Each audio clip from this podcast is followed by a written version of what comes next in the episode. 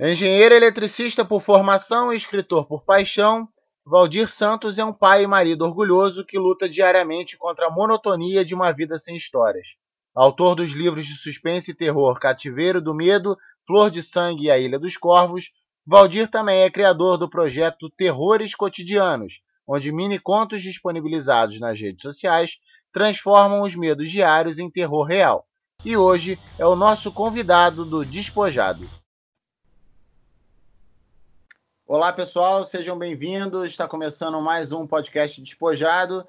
É, meu nome é Otávio, estou com o Rafael e hoje a gente convidou o Valdir para bater um papo com a gente. É, antes de mais nada, antes da gente começar a conversar, não esquece de se inscrever no nosso canal no YouTube, se inscreve lá no Spotify também e segue a gente no Instagram para saber as, os próximos convidados e dar ideia de pessoas que a gente pode bater um papo também. É, Valdir, obrigado por ter aceitado conversar com a gente. Tipo, seja muito bem-vindo. É, é, um prazer grande estar falando contigo. E eu vou passar a bola para o Rafael de novo, porque normalmente eu falo muito também. É, a gente sempre começa com uma pergunta, né, Valdir? Então eu queria saber como que surgiu assim para você a escrita, como você começou a escrever, você sempre escreveu, sempre gostou, foi um negócio que você desenvolveu depois? É, eu, eu, quando eu era mais novo, eu, bom, primeiramente, um prazer estar aqui, obrigado pelo convite. É, pessoal é, que está ouvindo aí, obrigado por, por dar essa moral. É, eu comecei a, a escrever, quando eu tinha uns, uns 14, 15 anos, eu escrevia algumas coisas de RPG. Só que assim, a, a galera que eu andava, a gente não era muito do RPG. Gente, então, assim, não tinha aquele negócio de livro de regra, era um, um D6 que, que, se eu não me engano, era o 3DT que era uma coisa muito simples, porque a, pessoa, a, galera não se ligava. E a gente fazia o RPG mais na zoeira, assim. É que o 3D, 3D era mais na zoeira, né? Então, assim, eu também não escrevia muita coisa muito elaborada, porque a galera nem ligava. Era só querer um dar porrada no outro e ver quem tirava seis do dado, né? Mas eu comecei a escrever algumas histórias assim, tive algumas ideias. E aí eu sempre quis trabalhar, né? Com marketing, propaganda, alguma coisa assim. Só que a vida me guiou pro, pro lado da engenharia. E aí eu comecei a fazer os cursos parei um tempo, né? Fiquei uns 10 anos só fazendo curso, especialização, faculdade e tudo mais, deixei isso de lado. E quando eu me formei, quando eu estava no emprego fixo, eu quis retomar isso. E eu gosto muito de ler, sempre gostei de ler terror e eu resolvi retomar escrevendo um livro de terror. E foi assim. A escrita é uma coisa meio natural, né? Flui assim. Não... Quando você vê, você para para escrever um texto, você escreve um conto, você escreve um livro e daqui a pouco você está arrancando os cabelos para ver como que se vira nesse, nesse mundo meio maluco da escrita no Brasil, né? É, não é um, não é um cenário muito fácil de da escrita nacional. A gente tem uma a gente estava comentando isso, conversou sobre isso ontem, né, sobre valorização da cultura nacional e tudo mais. E a gente tem muitos bons autores aqui. A gente tem, antes da gente começar o podcast, a gente estava falando do, do seu conto no Curto Fantástico, assim, que é é sensacional, é muito bom, recomendo para todo mundo, de verdade, é muito legal mesmo, assim. Foi um dos que mais, da coletânea inteira, foi um dos que mais me chamou a atenção, assim, até para comprar o seu, seu outro livro também, que ainda não li, tem uma, uma pilha de livros ali que eu tenho que, que, detonar ainda, mas, mas o conto é muito bom mesmo. E a, a gente, o, apesar de, de ter uma, uma uma, uma falta de, de, de, apoio à cultura, a gente ao mesmo tempo tem a internet que abre portas, a gente estava comentando isso ontem, para que as pessoas sejam mais é, independentes. Mas eu acho que na leitura não tem jeito, né? Ainda é, apesar de ter a Amazon, né, que bota os livros digitais, eu acho que ter uma editora por trás ainda é uma coisa que te to torna mais forte, não é?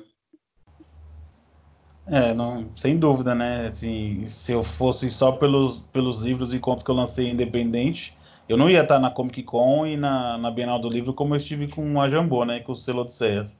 Não ia acontecer, é muito difícil. Eu acho que é até impossível. Talvez alguns autores independentes se unindo para fazer um stand, cada um pensando mais na parte de divulgação do que na parte de pegar o dinheiro de volta. É, talvez até consiga, mas pensando assim, ah, eu vou viajar para o Rio e, e, vou vender os livros, vou pagar a minha. É muito difícil, muito difícil. Com a Jambô é muito mais fácil, né? O stand maior é uma das maiores empresas, é o maior, né? O maior RPG que tem no Brasil.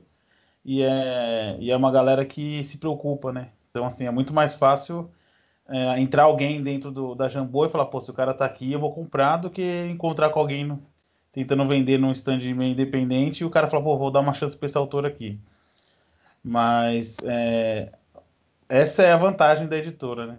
A vantagem da, de você conseguir fazer os livros independentes pela Amazon é que você consegue atingir um público. É, eu tenho um livro publicado lá que tem bastante público, inclusive na Amazon, meu livro independente, que é o Cativeiro do Medo, ele tem o dobro de avaliações que o Flor de Sangue, que é o livro que eu lancei pela Jambô.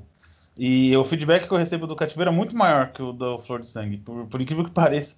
É, assim, semanalmente sai coisa pela Amazon, tem leitura pelo Kindle Unlimited, e, e grande parte disso é, é, é a parte da pessoa também se, se, se ligar com o autor nacional, né? Tem, tem uma galera, é pouco, mas tem uma galera que gosta de ler autor nacional. Então, quando ele pega algum autor independente para ler na, na Amazon, é, ele costuma ir em direção para o cara que é mais dependente.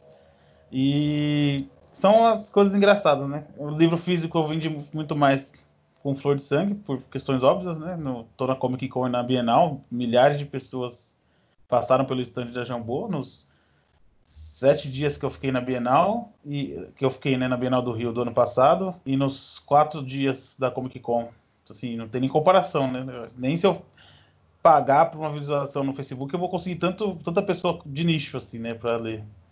Mas, assim, o, o, o mercado independente existe, é, ele é pequeno, mas, assim, dá, dá para você tirar algumas, alguns proveitos. E dá para você também se preparar para depois tentar lançar para uma editora, que é muito mais difícil, né? Então você tem que já ter um caminho andado. É lógico, né? Tem gente que lança o um livro, consegue lançar para uma editora, mas é mais comum que uma pessoa com experiência consiga um, um contrato legal com alguma editora tradicional. E você tendo algum público que você conseguiu no Kindle, você tendo experiência, sua escrita estando melhor, escrever é como qualquer, qualquer é, ação do, do cotidiano, você só aprende treinando. Então, é, a Amazon dá liberdade para você conseguir experimentar, né? Sentir o gosto de como que é essa vida de autor, que é muito difícil, né? A gente sabe, não, não preciso citar de novo, mas é, mas é prazerosa, né? Tipo, recebi a mensagem de um rapaz que eu nunca vi na vida. Ele falou: oh, Eu vi o cativeiro na Amazon, li, cara, eu precisei te mandar mensagem porque eu tô. Eu li o livro tem uma hora e até agora não, não desliguei. Então, o, o, autor independente, ele entendendo que o retorno dele vai ser mais esse, ele consegue aproveitar melhor é, essa vida né, de autor independente. Agora, quando a galera perde meia cabeça, ah, eu quero ser o novo Stephen King, eu quero ser. Aí a gente vive num país que isso é mais difícil de acontecer, né? Não que seja impossível, a gente tem o André Bianco, tem é, vários autores nacionais aí que têm um destaque, mas é mais difícil, né? É, o, o mercado editorial, ele já, assim, já sofre alguns baques constantes, né? Tipo, atualmente, é, ainda que você tenha um número de leitores e tudo mais, é, o brasileiro eu, quando falam que ah, o brasileiro lê pouco, eu, cara, eu acho que o brasileiro não entende, no geral, a gente tem que tem acesso mais ao pessoal que lê, pode às vezes ficar um pouco com uma sombra, com uma névoa de achar, não, bastante gente lê, mas, cara, não lê, assim.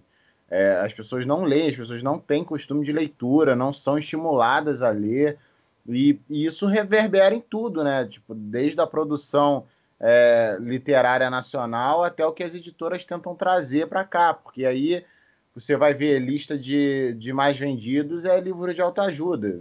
Assim, nada contra, acho que cada um tem direito de ler o que bem entender. Mas você já vê ali que existe uma, uma, um, uma, um problema, né? Não sei se é um problema, né? Mas uma, uma tendência do mercado a não abrir espaço tanto para ficção e ainda mais para ficção nacional e ainda mais para ficção de fantasia e de terror nacional, porque a, a editora ó, talvez olhe e fale, ah, pô, eu vou trazer, sei lá, o livro da Tabitha King, que é a mulher do Stephen King, que, pô, as avaliações nem são tão boas assim do livro, eu nem li o livro dela lá, o, o esqueci até o nome. É, mas, pô, é a mulher do Stephen King, entendeu? Então você dá é, a abertura para o Joe Hill, que, enfim, é o filho dele. Não que não, que não seja bom, entende? Mas será que não a gente não tem tantos outros escritores de terror e de horror no Brasil que, pô, sejam até melhores do que o Joe Hill? Mas aí o apelo comercial fala mais alto, né? O cara, na hora de botar o blur lá do, do livro, ele vai falar, pô, é o filho do Stephen King, né? Então dá essa chamada, né? Sim. É, a, bolsa de, a Bolsa de Valores Literária é bem clara, né? Quanto aposta, né? Você vai apostar em um autor independente que tem 5 mil fãs na rede social ou você vai apostar na filha de um dos maiores escritores que já pisaram na Terra, né? É. É, infelizmente, existe. É como você falou, as pessoas não leem no Brasil. Tipo, a, gente, a gente tenta falar, é, é, tentar animar, mas assim, não lê, lê muito pouco. E grande parte das pessoas que lê no Brasil lê, é, lê romance e livro hot. Então, assim, a, o, o, nicho já é pequeno. E ele ainda cai pela metade, pelo menos, só com um tipo de gênero. E para dar um exemplo, por exemplo, Flor de Sangue, eu vendi 120 livros num lançamento que eu fiz aqui em São Paulo. A grande maioria para amigo. Só três pessoas me deram feedback que leram o livro. O resto da galera nem leu, comprou porque era meu amigo. Então, assim, é, não adianta o livro chegar na pessoa, se a pessoa não gosta de ler, não adianta o livro chegar, não adianta nada. Não adianta nada. Você pode colocar de graça o livro na Amazon que a pessoa não vai ler porque é falta de interesse, é falta do que a pessoa está acostumada a fazer. Aquele a número gente, ali não vai adiantar muito, né?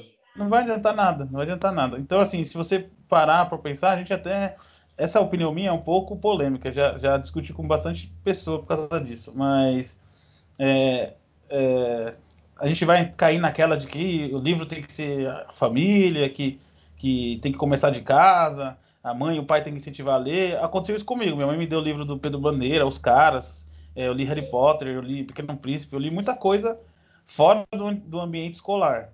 É, e eu nasci na periferia, né? Nasci num dos bairros mais perigosos de São Paulo. Então, assim, Quantas mães fizeram igual a minha? Cara, dá para contar nos dedos, com certeza. E aí a, a, segunda oportunidade que a pessoa tem não, não é função da escola, talvez. É, tem essa discussão do que, que é função da escola do que, que não é. Mas a escola ela é a segunda chance e provavelmente a última de uma criança entrar no, no, no mundo da literatura. Se o pai não incentivou, se na escola não tem incentivo, a chance é muito pequena de uma, de uma criança passar no, num sebo e querer comprar um livro para ler, assim, quase inimaginável, né?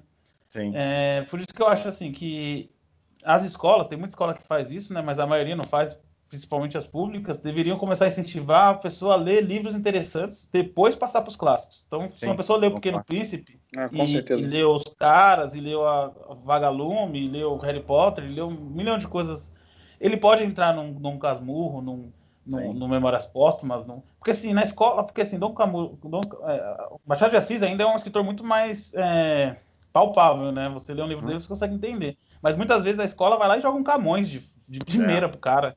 Um José de Alencar, que assim, se você lê um José de Alencar, você fala, puta, cara, esse cara é um gênio. O cara conseguiu descrever uma paisagem de uma maneira que eu, o cara parece que eu tô lá dentro e foi só de forma de poesia que o cara descreveu. Ele escreveu é, é, com analogias, com, com, com, exemplos fora da realidade de uma, de uma descrição, e mesmo assim o cara me colocou lá. Só que você vai pegar uma criança de 8 anos e vai ver é. É, é, essas coisas, a criança não vai se interessar, ela não vai entender as palavras, ela não vai entender o contexto, ela não vai se interessar. Então tem a parte, né? Tipo, puta, devia começar pela, pela família? Com certeza, né? Isso aí não dá para discutir. Agora, se a família não começou, a escola é talvez o último lugar que uma pessoa pode começar querer ter interesse de ler. Então, acho assim, é, o Brasil, é que assim, né? A gente está num país que é complicado de falar isso, mas o Brasil ele deveria começar a investir nas crianças hoje para aprender a ler e a, para, para gostarem de ler e aprenderem também, porque convenhamos, se a gente fica uma hora na internet, a gente vê que a pessoa não consegue interpretar um texto simples na internet, a pessoa não consegue interpretar, né? Mas aí é outro caso. Mas é, deveria vir uma coisa mais, livros mais mais simples de ler, leituras mais interessantes, e aí depois sim tacar um Camões para o cara entender que a literatura, é, tá, é, tacar um, um José de Alencar, enfim, começar a colocar uns, uns escritores nossos mais, mais complexos, mais, mais, mais é, também mais, é, mais parte da literatura, né, para entender melhor como a literatura funciona. É, é é, quem está ouvindo a gente vai, vai reconhecer, mas assim, é, esse é o, o, quarto podcast que a gente está gravando com você, e coincidentemente a gente tocou em atualização da Escola Nacional nos três primeiros podcasts. que o Jordan, o primeiro que conversou com a gente é um psicólogo e professor e trabalha com educação, e a gente falou disso. No segundo, com a Carol, que trabalha na nessa parte de Instagram, de redação também, que ela falou que trabalha. A gente conversou sobre isso. Ontem com a Jana, que, que é música e trabalha, a gente conversou sobre isso e a gente está falando sobre isso de novo. Então, eu acho que. E, e, e, não, é, não foi pauta, tá, gente? Não, é. não, não ninguém não conversou sobre não. É, ninguém, ninguém combinou sobre isso. Assim, é um assunto que, que, que aparece porque, de fato, é uma opinião que, que é importante, porque a gente concorda muito que, que, que deve haver uma atualização, é, não só nessa parte, mas em diversas partes é, da escola. E eu concordo 100% com o que você falou, cara. Eu caí de assim, porque eu sou uma pessoa que me interessou pela leitura desde pequeno, mas eu tive em casa, os meus pais sempre, eu, eu lia muito quadrinho. Desde pequeno eu li muito quadrinho, assim. Meu pai, eu cresci com meu pai colecionando quadrinho de herói e, e ele comprava sempre o gibi da Turma da Mônica para mim. E a minha mãe sempre me incentivou com pequenos livros e eu fui crescendo lendo aqueles pequenos livros. Então, quando eu cheguei na escola, é, eu já lia muito. Quando me passaram para ler o, o, aquele do. Eu sempre esqueço o nome do livro, que fala do Ao Vencedor as Batatas. É... Quincas Borba. Quando eu li o Quincas Borba, eu achei sensacional. Quando eu li o Cortiço, eu achei muito legal. Eu gostei muito daquela leitura. Mas eu já tinha lido muito, assim. Eu não foi, não, eu não caí de cabeça naquela leitura. Então, nunca tinha pensado por esse lado de verdade, mas concordo 100% com o que você está falando de que é complicado você cair de cabeça lendo um, uma leitura é, mais pesada igual essas, quando você deveria ter uma. Não dá para botar o cara para ler Tolkien de cara, né, velho? Porque é, uma, é um negócio arrastado. Tem que se ler uma, uma coisa mais tranquila. Uma...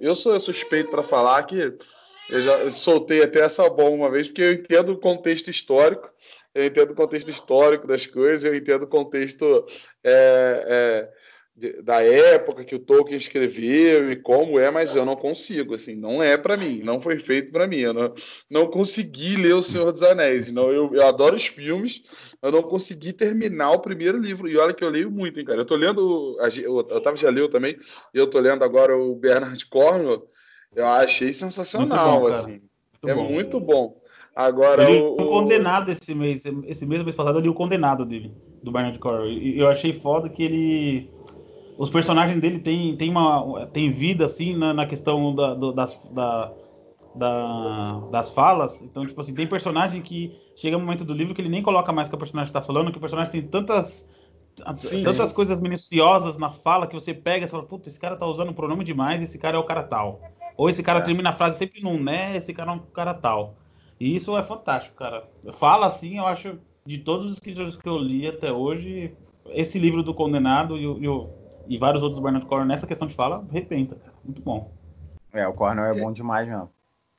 Ele consegue botar, encaixar. Eu tô lendo as crônicas saxônicas agora. E ele consegue é, fazer tudo parecer extremamente verossímil e ao mesmo tempo você se identificar com aquilo, igual você falou, de maneira que, tipo, parece que você conhece o personagem que está falando, você conhece o que, que vai acontecer, você meio que, tipo, é, é, quer, não, não, não prevê, mas é, meio que sabe o que o personagem vai fazer baseado no que, como se você conhecesse ele, como se você soubesse que um amigo seu vai fazer e tudo mais. É, eu, eu gostando bastante. Mas tá vendo, é uma leitura. No, no meu problema não é com a leitura fantástica, com a leitura medieval e nada do tipo é, é, o que você falou, tem livros que são mais pesados e mais difíceis de se ler, tem muito mais coisa. O Tolkien vai, vai passar 15 páginas falando com você de uma cadeira no canto que é inútil pro resto da história. Cadeira, assim, ela não vai. Ela nunca mais vai aparecer, assim. Era só para falar do cara que estava sentado do lado dela, não é? Ele vai passar aquele, aquele tempo inteiro falando aquilo com você. É o tipo de coisa que você tem que ter uma paciência muito grande para ler, Tolkien... não é muito o Tolkien ele não dá espaço para você imaginar, né? É, é não, ele imagina para você. Ele, ele imagina absolutamente você. tudo. É, é ele escreve é tudo. E assim, e o Tolkien, a desvantagem do Tolkien hoje em dia, que eu vejo que é a maior desvantagem dele, é que você já assistiu um milhão de fantasias, já leu um monte de filme, e aí as descrições dele se tornam desnecessárias porque ele está descrevendo um monte de coisa que você está cansado de ver. Mas na época dele não, não era assim, né? Então, às vezes, ele, ele descrevia uma taverna, quando alguém fala de uma taverna, tô dando um exemplo, né? Puta, já vem 50 tavernas que você já viu na sua vida na cabeça hoje em dia, porque a gente tem muito material, né? A gente tem acesso a muita coisa. A gente, é, por exemplo, eu tenho o Kindle. É, eu consigo ler 5, é, 6 livros por, por, por mês e eu leio pouco, eu leio só na hora de dormir. Por quê? Porque você deita, senta lá e você fica uma, duas horas lendo na cama, não precisa pegar nada na mão, não, é, não precisa estar com a luz direta, não precisa. Se for um livro grande, não, não vai cansar é, os seus músculos, não vai nada, né? E você entra na internet, você vai pesquisar o que o cara quis dizer com aquilo, então a gente tem muita informação. Muita informação. Então a gente sabe muita coisa. Então, se, se hoje em dia você, o cara for descrever é, é, algum lugar, de, alguma, alguma casa de hobbit, alguma coisa, você vai ter um, na cabeça mais ou menos o que está acontecendo. As pessoas antigamente não tinham nada na cabeça, né? que estava acontecendo. Então acho que ele. Tudo bem, ele exagera, mas ele, a questão é que ele quis. Ele tinha muita coisa na cabeça que quis passar, né? Esse é só assim, para voltar nesse, nesse assunto rapidinho, porque contextualizando, eu Sim. concordo plenamente com tudo isso da questão da, da educação. E assim, só para fazer um, um, adendo, é, quando a gente cria, na cria uma expectativa, por exemplo, de que é, a sociedade cria uma expectativa de que os pais têm que estimular a leitura, a gente é, esquece que os próprios pais não leem também. Então, Exatamente. se eles não leem, eles não vão incentivar a ler. Tipo, eu, eu comecei a ler, o primeiro livro que eu peguei, é, eu estava na casa da minha, da minha tias e uma, uma, uma das minhas sete tias, irmãs do meu pai, a pessoa que lê mais na, mais na minha família, ela tinha lá uma, uma bibliotecazinha pequenininha com os livros e eu, e, tipo, eu estava entediado no aniversário e eu catei um livro e peguei um livro da Agatha Christie para ler. Então, assim, eu podia ter pegado qualquer livro merda que eu não ia gostar e aí eu ia desistir de ler. Eu dei sorte de pegar uma, pô, a maior, uma das maiores autoras de suspense é, policial da história e que me cativou num livro, entendeu? E, e assim, eu nunca tive incentivo porque meus pais não leem, eles não têm costume de ler. E no colégio, eu estudei em colégio público a vida inteira também. Cara, tipo, se você. Eu lembro de ler livros no colégio, no mesmo caso do Rafael, assim, que eu entendi. Eu li O Alienista do Machado de Assis e eu entendi porque eu tinha um contexto, um embasamento de livros antes, que, pô, eu comecei a ler e comecei a pedir para meus, meus pais comprarem livro para mim. Mas, assim, a galera que estudava comigo achava aquilo estranho, porque ninguém lia. Uma turma com 30 e poucos alunos, 40 alunos, só eu li, entendeu? É. Só eu tava com livro. Tipo, o professor achava, meu Deus, caramba, você com 11, 12 anos está lendo. É, tipo, tô lendo, sacou? E, e, e, assim, aí você não tem esse estímulo. O colégio é o que você falou, é perfeito isso. Não adianta você mandar o cara ler senhora, sacou? Tipo, vai ler. Daqui a pouco eles estão começando a querer que as crianças leiam Guimarães Rosa, sacou? Aí ninguém vai ler nada, ninguém vai. vai ler. Não adianta, cara. Assim, tem que pegar, a gente tem que aceitar que a realidade é.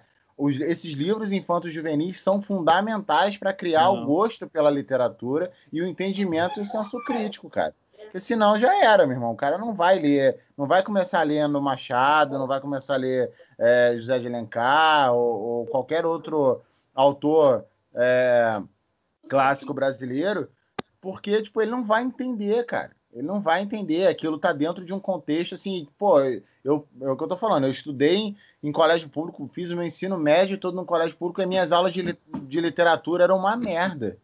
Sabe? Tipo, a minha professora. É. Eu tive professores de literaturas péssimos, tive outras muito boas, mas tive professores de literatura péssimas, assim. Então, tipo, eu fui aprender e gostar e me aprofundar de literatura depois de mais velho. E aí que eu comecei, porque eu fui descobrir, sei lá, Saramago, é, Garcia Marques, o próprio Stephen King, qualquer. Assim, gente, fui descobrir por conta própria, porque, no geral, a galera que estudava comigo também não tinha esse interesse, entendeu? Será que.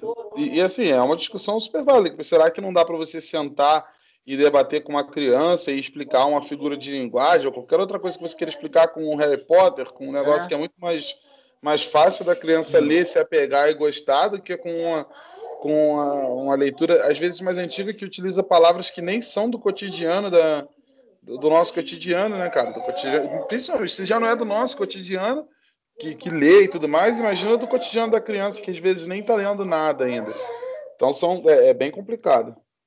Meu medo é que quando meu filho tiver 10, 11 anos, quando ele estiver lendo e, e ele está na sala de aula dele, e alguém conversar, ele fala, não, já li isso, isso, isso, e alguém virar para ele e falar assim, ah, mas tendo um pai escritor é fácil gostar de ler. entendeu? E a gente vai ver que passou 10 anos, no futuro tá com 2, vai ter passado 8, 10 anos, e não vai ter mudado nada. E é o que vai acontecer se não tiver uma mudança. Assim, é, é como vocês falaram, os pais não estão acostumados a ler. É, é rotina. A, a, vida, a nossa vida é muito comum, muito rotina todos os dias. Então, o pai não vai. Minha mãe pegou e comprou os livros e me deu para ler porque ela achou uma oportunidade boa, porque ela também nunca leu. Então, é uma rotina que é muito. É, eu não falo nem que é rotina. Eu acho que não ler virou cultura. Porque as pessoas não têm nem vergonha de falar que não gosta de ler. Você vai conversar com a pessoa, a pessoa, ah, não gosta de ler, não. A pessoa é. não sente vergonha, então virou cultura já no Brasil, você não é. lê. A pessoa sente a vontade de falar, não, eu não leio, não, quem lê o que? Eu não gosto de ler.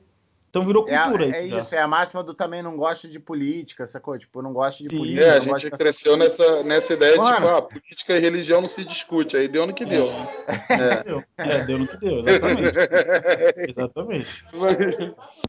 exatamente. É, eu, acho que, eu acho que desse quesito, assim, principalmente para os jovens hoje em dia, o RPG é uma, é uma, é uma, uma porta de entrada na, mi, na minha concepção, é uma porta de entrada muito boa para a leitura, cara.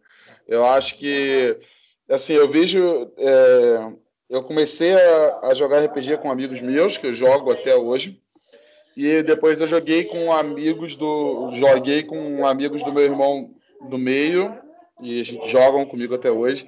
Depois eu comecei a jogar com amigos do, do meu irmão mais novo, que também jogam comigo até hoje, alguns. E, e hoje eu jogo com amigos do meu primo mais novo, que já tem 12 anos, 13 anos de diferença para mim. E os amigos dele jogam com a gente e ele joga com a gente. E eu já vi assim muita evolução nessa molecada que está jogando assim, por conta do RPG. Eu já vi muita evolução na leitura, na escrita, no interesse de ler, assim, às vezes só para fazer um personagem mais forte só para fazer um personagem, é, mas ele vai atrás, ele vai ler para aprender aquilo ali. Então eu acho que é uma porta de entrada muito boa. O meu primo é uma pessoa que não gostava muito de ler e eu tenho incentivado, forçado ele a ler em cima disso. É, jogando livro-jogo, e aí do livro-jogo eu pulei ele pro, pro Curte Fantásticos, inclusive, para ler, tipo, pequenos contos, porque uh, achei que seria mais fácil ele ler os pequenos contos do que ele começar com um romance grande, e aí depois ele já pulou pro Crônicas da Tormenta, porque como a gente joga RPG dentro de Tormenta, ele achou maravilhoso, leu as crônicas, falou, cara, que legal, isso aqui aconteceu, não sei o quê, já foi se interessando mais pela leitura, e é, é questão disso, é questão de estimular a pessoa de forma diferente, dentro do ambiente dele, né? Foi que a gente conversou outra vez sobre a pessoa. É, é mais fácil aprender sobre física se você realmente mostrar como ele vai utilizar aquilo no cotidiano, como um carro funciona, do que simplesmente explicar uma fórmula torta direito. Então, eu acho que o RPG ele funciona bem como essa porta de entrada. Assim, eu vi, eu vi muita molecada que tipo começou a escrever mais certo, incentivou muito a, a, a leitura. Eu, eu já lia muito, assim, mas eu li, tipo, muitos e muitos e muitos livros de RPG na minha vida, por conta de como eu já lia e, e quando eu ingressei no RPG, para mim foi muito tranquilo ler tudo o que estava acontecendo para entrar no contexto e tudo mais. Perdão. Mas eu acho que funciona muito bem essa porta de entrada. E a gente tem um, um, um, um, país que, assim, não diferente do que muita gente prega, eu acho que o RPG é relativamente forte, ele é relativamente conhecido. A gente tem. A é campanha de Tormenta tá aí para provar, né? Isso, né? Foi isso, né, cara? A 20 está para provar isso, né? Foi a maior da história do. Quebrou todos os recordes possíveis. Onde encostou, Tormenta encostou, quebrou recordes. Se isso não é uma prova da força do RPG no Brasil. É isso, cara. E assim, a gente tem é, a gente não tem, apesar do Tormenta hoje ser o maior RPG nacional, a gente não tem só o Tormenta, a gente tem é, outros RPGs nacionais correndo por fora e tudo mais. Então eu acho que é, funciona muito bem essa, essa porta de entrada para outras pessoas é, começarem a ler e ingressarem nisso. Eu acho que para quem está querendo começar ali, a entrar e tá ouvindo, a gente não sabe como, de repente, conhecer. A gente tem hoje de RPG e tudo mais, pode começar a, engatar, a pessoa a, a, a se interessar por aquilo. Sim. Com certeza, toda forma de, de, de, toda porta de entrada no mundo da leitura é válida. A galera às vezes pensa muito que é, é, literatura de entretenimento não é literatura. Tem essa briga de ah, Stephen King é um cara que vende, é, escreve para vender. Mas, cara, se o cara fosse ruim, ele podia escrever 50 livros que não ia adiantar nada. O cara escreve um gênero dele e ele vende muito bem porque ele é muito bom, não é? é. Não, ele não vende bem porque ele escreve para vender, ele escreve, ele vende, ele escreve para vender porque ele escreve muito bem. E ele sabe que o que ele encosta vende. E qualquer é, qualquer literatura é porta de entrada, RPG, livro de terror, é, livro de romance, é, aqueles adolescentes, tudo é porta de entrada para leitura, tudo é válido, tudo conta na, na hora de você pegar uma criança, um adolescente, um pré-adolescente, e colocar ele para começar a ler, para ele se interagir é, para ele se interessar mais por, por esses mundos que diversos escritores criam e, e, e, ajuda a fugir da realidade do comum, né? Do, do, do, do videogame o dia inteiro, do, do, da falta de, de, de, de crescimento vocabulário, que a leitura também, você, você, conversa com uma pessoa, às vezes a pessoa tem cinco palavras, parece, que ela fala como se fosse um NPC, né? Não então, consegue desenvolver a... nenhum assunto, né, cara? Não consegue desenvolver um assunto, não consegue falar nada assim. Então, é, a gente está num país que a cultura ler, não ler, dizer que nunca leu nada, não é feio. A pessoa pode dizer isso numa roda de. que quem leu ainda, ainda é capaz de ser zoado. É. Mas a gente precisa girar a chave, né? Uma hora precisa girar a chave. Então, qualquer porta de entrada, qualquer porta de entrada, ela é válida, ela tem que ser tem que ser divulgada e tem que ser apoiada por os outros escritores que são conhecidos pela literatura mais clássica, né? É. É, não é uma briga, né? A gente não tá brigando, né? Tá todo mundo querendo construir um país com mais leitores, independente de como vai, vai ser dividida essa leitura, né?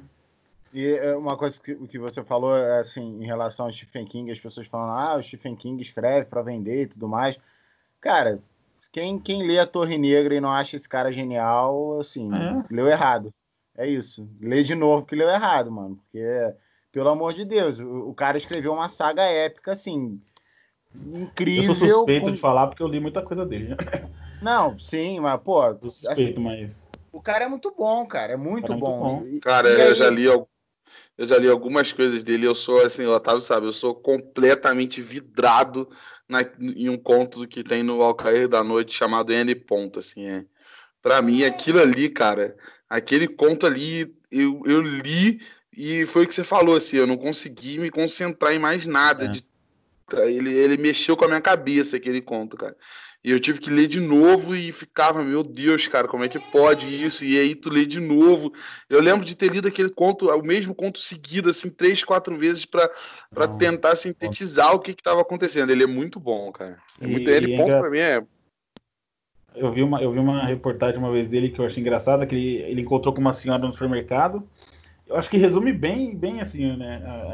essa parte da literatura de entretenimento, essa entrevista que eu vi com ele, que ele fala encontrou uma senhora no supermercado e a senhora falou: Ah, você não é aquele homem que só escreve livro feio?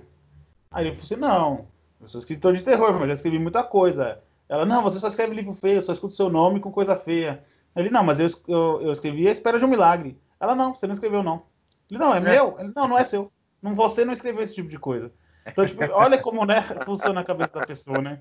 Assim, isso prova como o cara é genial, né, independente do que ele escreve, Sim. e prova como esse preconceito é, é quase universal, né?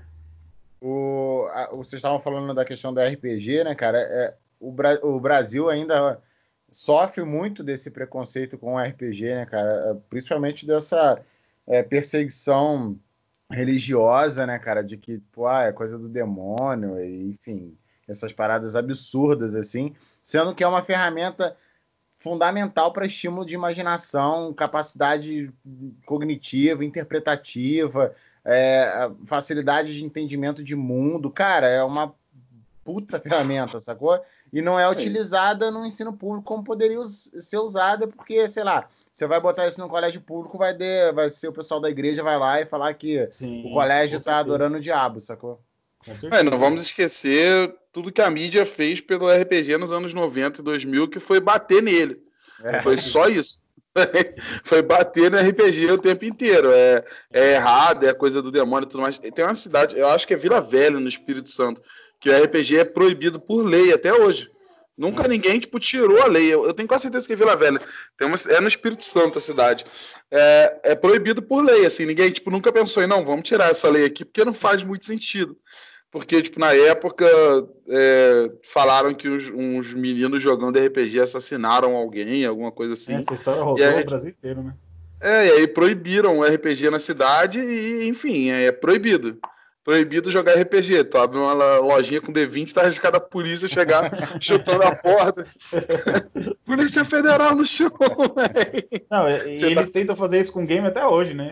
Até hoje tenta fazer isso que jogo de tiro é violento, que jogo de, de é, GTA estimula roubar. E eu não é. sei o que, que essas pessoas têm na cabeça de, de você ser tão facilmente influenciado por um jogo, mas não ser influenciado por um por um telejornal que só passa é, notícia que alguém morreu a cada segundo, um jornal que você vai na banca tem a estampa da cara de um cara morto. Isso não, não influencia a criança. Agora ela pegar e jogar um jogo online, isso influencia. Não dá para entender, né?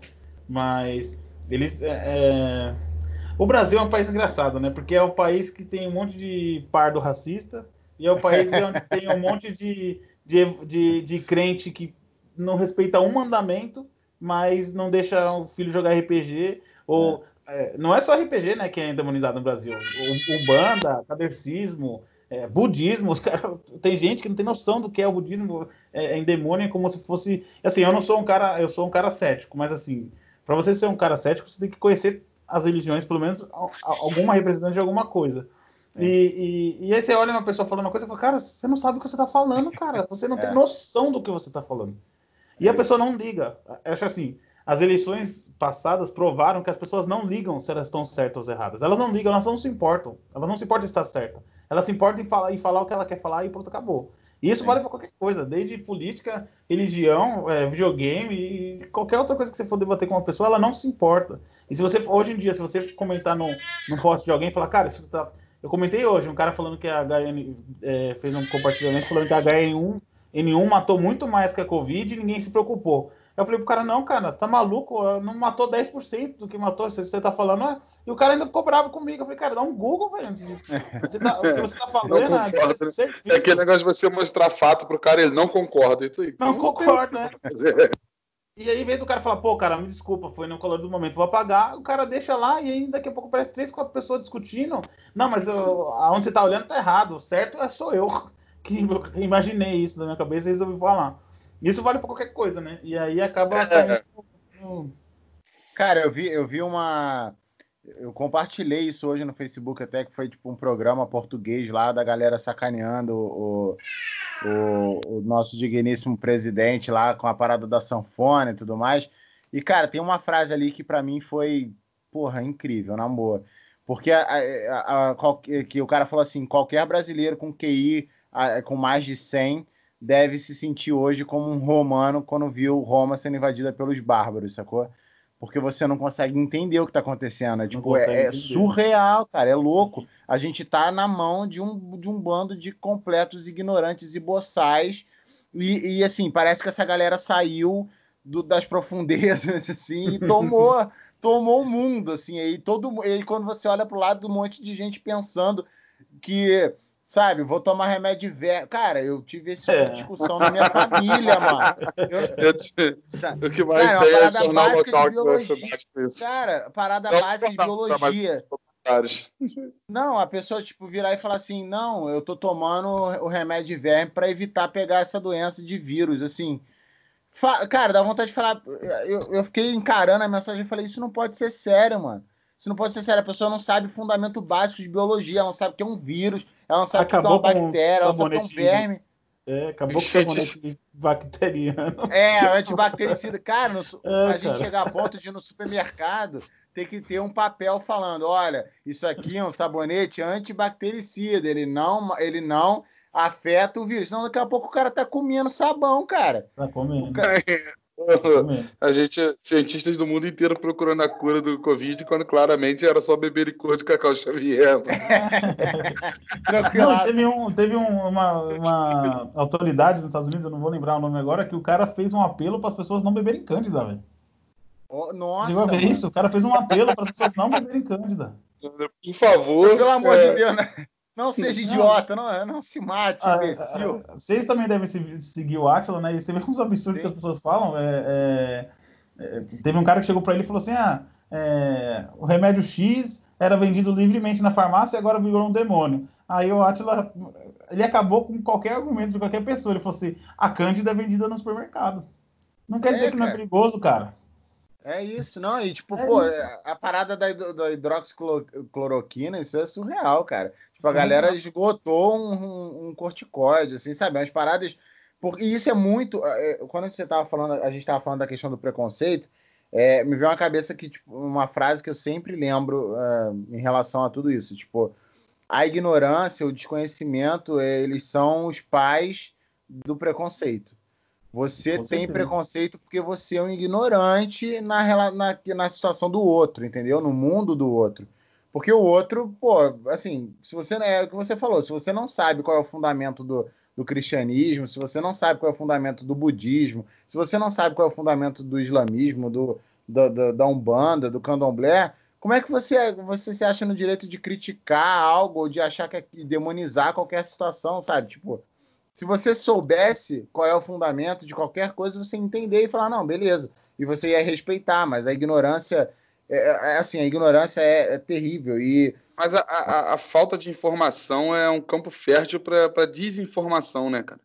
Hum. Então, tipo, o cara não sabe o, o, o, o, Igual você falou, por exemplo, os, os, os preceitos e as. Os, enfim, a, sobre o budismo, por exemplo.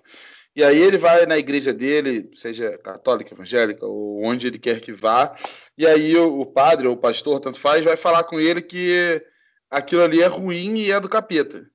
E ele não sabe sobre aquilo. Então, tipo, a é. informação que ele tem daquela visão de autoridade é a mesma coisa com o RPG, ué. Ele nunca procurou ler sobre RPG, procurou saber o que, que é e tudo mais.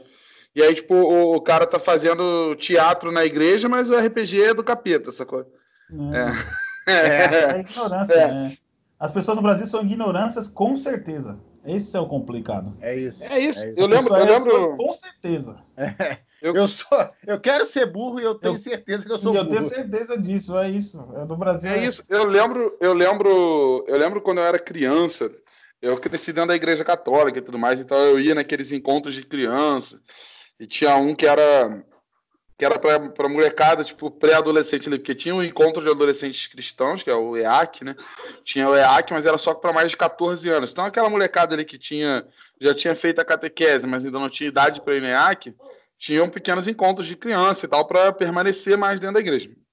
E tinha um que eu fazia parte, que tinha teatro, tinha um monte de coisa, eles dentro da igreja lá. E aí eu, é, tinha uma, uma, uma senhora que era completamente bitolada, assim, tipo, naquela época, eu criança, com 12, 13 anos, eu já percebia isso, assim, entendeu? E ela, é, eu lembro uma vez, ela, a gente jogando card game do Pokémon, né, antes de entrar pro, pra, pro encontro lá, e aí ela preparou toda uma palestra para chamar os pais para falar que a gente não podia jogar aquilo porque Pokémon era do capeta. Uhum. E aí ela chegou e falou: Vocês sabem o que, significa Pokémon? E aí eu cresci falando inglês. Meu, meu, meus pais eles ensinaram a gente, botaram a gente em curso de inglês quando a gente era muito jovem. Então eu já sabia falar inglês muito criança. E eu falei: Pokémon é Pocket Monsters, é monstros de bolsa. Ela, não, é pequenos demônios. Eu falei: Não, não é. não é. É monstros de bolsa. Ela, não, é pequenos demônios. E eu, não é. Não é pequenos demônios. Tá escrito aqui que é. Tá escrito que é monstros de bolso. E, tipo, e a pessoa não, não, procurou ler, sacou? Não foi atrás do que, que é, não comprou uma revista para saber o que, que era. Então é, o que eu falei. Eu acho que essa a, a falta de informação, a não é nem a falta de informação, porque a informação tá lá. Mas eu não sei se é a preguiça, se é o, o, a, o, o hábito de não ter uma leitura, por exemplo, que a leitura vai ajudar muito a gente nesse quesito. É, é um campo muito fértil para desinformação. Então, o cara não lê o jornal, é o campo perfeito para ele acreditar na notícia que chegou no WhatsApp dele, entendeu? Uhum. É, é perfeito. O cara não, não, não, Essa demonização que, que vem sendo feita há muito tempo, porque é, se a gente for acompanhar os governos passados, não é desse governo que rola uma demonização à grande mídia, sempre rolou.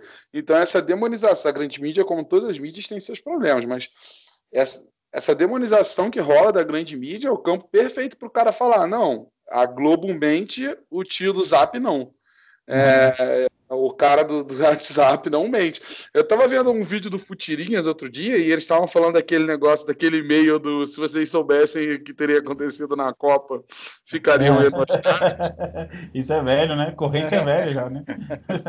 e eu não duvido que tem gente que acredita nisso até hoje, cara. Ah, acredito. Eles estavam falando das maiores mentiras do futebol e eles falaram dessa e eeles, e eles comentaram sobre isso. Tipo, o fato de que tem gente que ainda acredita nesse negócio até hoje. É, é, é, acreditem, mas e é muito fácil você acreditar. Assim, é, eu confesso que eu já caí em muita fake news, assim, é, por preguiça de ler sobre. Assim. Eu, eu, lembro uma muito recente que eu que eu caí foi quando começou esse negócio do Covid. Eu vi uma matéria tipo que o Cascão tinha tomado banho a primeira vez por causa do Covid. E aí eu falei, cara, que maneiro, né, deles fazerem isso e tal.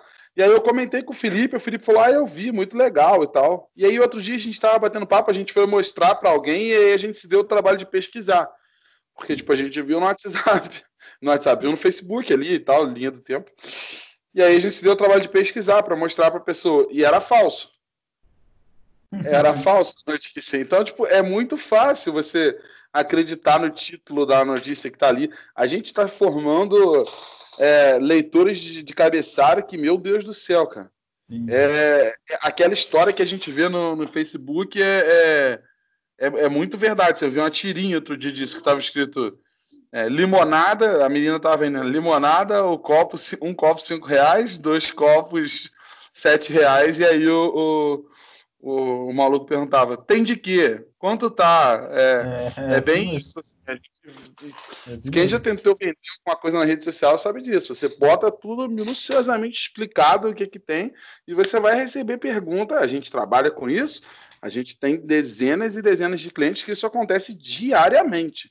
Diariamente tem todas as informações lá e a gente recebe pergunta e, perguntando coisa que já está escrito lá, assim, é, é só você ler. Eu, eu, lembro uma vez, cara, que eu estava ajudando, o Felipe até terminou a live ali agora, eu estava tava ajudando o Felipe a divulgar uma live e tipo, a gente botou na página dele assim, hoje, lá, hoje o Felipe vai estar ao vivo na página tal às 8 horas. E passou, tipo, um minuto, o moleque comentou embaixo, que horas? Tava escrito, tipo, horas bem grande na arte, assim, às 8 horas. E o moleque comentou embaixo, que horas? É, é bem isso. É, é, eu não sei se é uma preguiça, mas isso aí é, é o que eu falei. É, é o que abre espaço para desinformação, entendeu? Exatamente. Se alguém que chegar e comentar embaixo 5 horas da tarde, vai confundir a cabeça do cara. Ele vai achar que o cara que comentou 5 tá certo porque respondeu ele. E ainda vai ficar bravo com o vai... Felipe ainda. Pô, então 5 horas não tem ninguém lá. vai xingar o Felipe na rede social. É, Quer é... fazer lá 5 horas e não tinha ninguém lá. Ué. Exatamente. É, a falta dá... de leitura atrapalha tudo, né? O cara é que não isso, gosta de né? ler não gosta de ler nada. É isso, é isso. E, tipo, a gente vai ver aí o, o quanto isso vai bater na tua vida como autor, entendeu?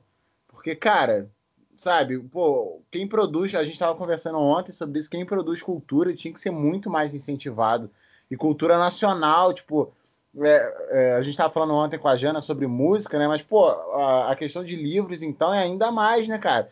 Porque, Sim. pô, você tem alguns autores nacionais e tudo mais, mas, sabe, incentiva mais, vende mais o cara para fora. Quantos autores brasileiros efetivamente são vendidos para fora? São, são, são incentivados a serem grandes nomes nacionais para a gente vender isso pro, e levar a literatura brasileira para fora. É, sabe, é, é, é, fruto de uma, sei lá, eu acho que a boçalidade que toma conta desse país é eu sou muito, eu lamento muito pela literatura, porque eu acho que a literatura é tipo uma salvação de alma, assim, cara. Você, você salva a vida com um livro, sabe? Tipo, o cara que pega para ler um livro, ele, porra, ele cresce, ele é, morreu, o, o Zafon morreu é, semana passada, né? Acho que foi semana passada.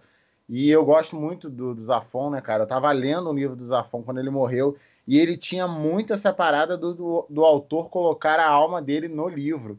E que quando uhum. você está lendo o livro dele, você está vendo a alma do cara, você está olhando para dentro dele, sabe? E, pô, isso é tão incrível, sabe? E devia ser incentivado para qualquer criança ter o, ter o poder de fazer isso. Eu, eu recebi uma. Eu, eu tô com. Vou lançar um livro novo em breve, acho que daqui a um, dois meses, na Amazon, né? E ele foge totalmente de tudo que eu já escrevi. Eu só escrevi terror e suspense até hoje. E eu resolvi escrever a história de um mendigo que é um cara muito inteligente, muito inteligente, e ele acha que foi abduzido. E isso fez ele cair na rua. Então, ele, ele, ele é um cara que fala que ele só fala a verdade, então ele tem a certeza que ele foi abduzido. E aí ele foi mandado embora do museu que ele trabalhava, a família largou, e 30 anos depois o cara tá na rua. É, e aí é, é, eu conto, eu, o livro é feito de contos, então cada conto mexe numa parte é, em alguma discussão, é, em religião, é, em homofobia, em, em, nas, como as crianças de rua são tratadas. Cada conto trata de uma dessas coisas, assim, são uns 20 contos que tem no livro. O livro vai ter umas 70, 80 páginas. E aí eu tenho uns amigos que são leitores betas e o cara, ele falou exatamente o que você, que você falou. Ele falou, cara, eu nunca li uma coisa sua que eu falasse, puta, eu tô lendo, o cara tá aí na página. Era sempre uma coisa muito é, fantasiosa, né? É sempre terror é, acaba caindo nisso, né? Não tem muito o que fazer. Mas ele falou, cara, eu li assim, cara, é, é, é, uma coisa fantástica você terminar de ler um livro e você vê que você lê uma coisa que é uma ficção, mas é uma coisa que tem muita realidade dentro, você sabe que a opinião do cara tá ali, mas ao mesmo tempo não tá. E, cara, foi uma das melhores leituras que eu tive esse ano e ele pegou o livro todo, né, do jeito que eu escrevo, né? Escrevo de qualquer jeito, depois eu vou arrumando.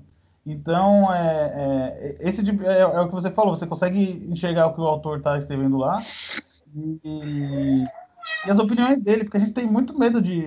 É, muitas vezes o pessoal da, da editora do Flor, eles pedem para não falar muito sobre política, né? Porque acaba é, dividindo né, o, o, o, público. o público. Mas é, eu não quero ter um público que não consiga ouvir minha opinião e, e, e, concordar ou discordar sem achar que, pronto, eu vou parar de seguir o cara porque o cara pensa diferente Tipo assim, não é um público que eu procuro, eu quero um público que ele pode discordar de 100% de mim é, e, ir, e procurar conversar e entender meu lado e passar o dele. Não, as coisas não se resolvem desfazendo amizade, não resolve bloqueando no WhatsApp, não é assim que se resolve as coisas. Se a gente começar a resolver isso agora, daqui a 10 anos, 20 anos, as coisas vão ser resolvidas na porrada na rua.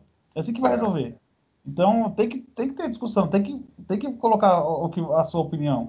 Você não pode ser. Você pode ofender uma pessoa, você não pode é, ser racista, é, homofóbico, preconceituoso, é, mas você não. É, isso você não pode ser, né? Isso é, mas você não poder discutir sobre política, ou sobre religião, ou sobre qualquer coisa, só porque algum público seu vai ler e vai falar, pô, o cara discorda de mim, não vou ler mais o cara. Não, cara, tudo bem, cara, passar bem. Se você quisesse ter discutido comigo, a gente podia aprender nós dois. Você podia é. passar seu lado, eu podia aprender o meu. Mas você preferiu ir para o lado mais fácil, ir para alguém que não vai discordar com você tá bom, é, é uma escolha sua. E eu, como, como eu estou defendendo esse lado, eu não vou debater com você por uma escolha sua. É, é o que você quer e pronto, acabou. Não tem o que fazer. A gente não tem que ficar se moldando conforme os leitores querem só para agradar o público. Eu não, não vou fazer isso. É, e aí você deixa de ser você, né? É, deixa de ser eu. E tem muita gente que gosta de mim porque eu sou eu, e aí vai parar de gostar porque eu passei a ser um cara muito em cima do muro.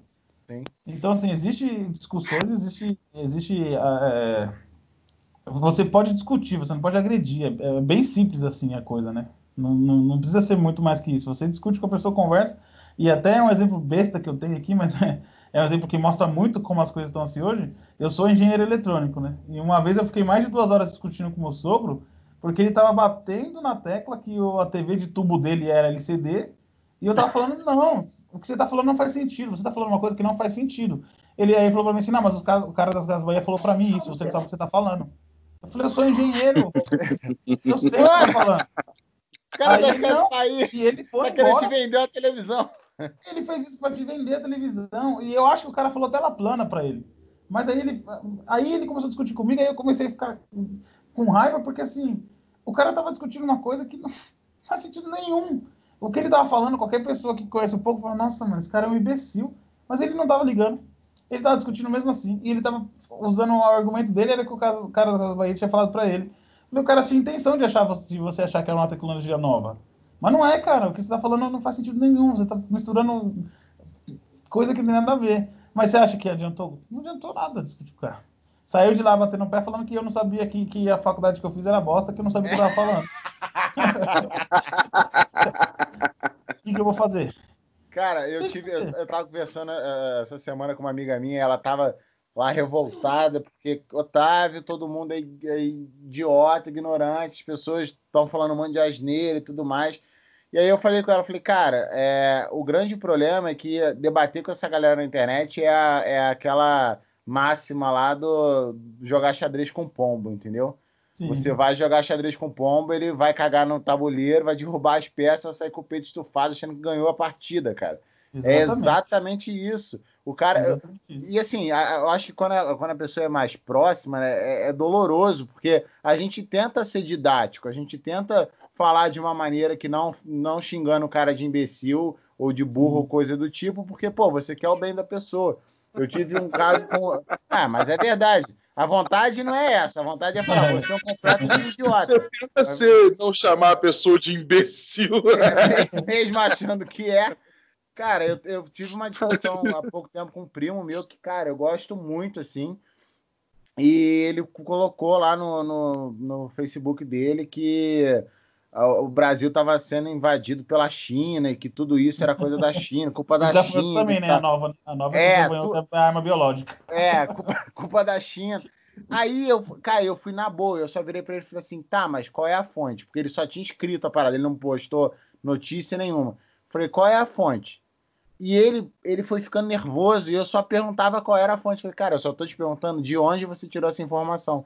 E aí ele começou, não, porque eu sei, eu ouvi, você que não tá vendo, eu tô recebendo essas coisas e tudo você mais. É e aí veio mais duas pessoas falando que não sei o que. Aí eles começaram a usar uns argumentos, eu ia lá, pegava tipo, os argumentos que eles estavam usando e mostrava as matérias falando que era boato, que era fake.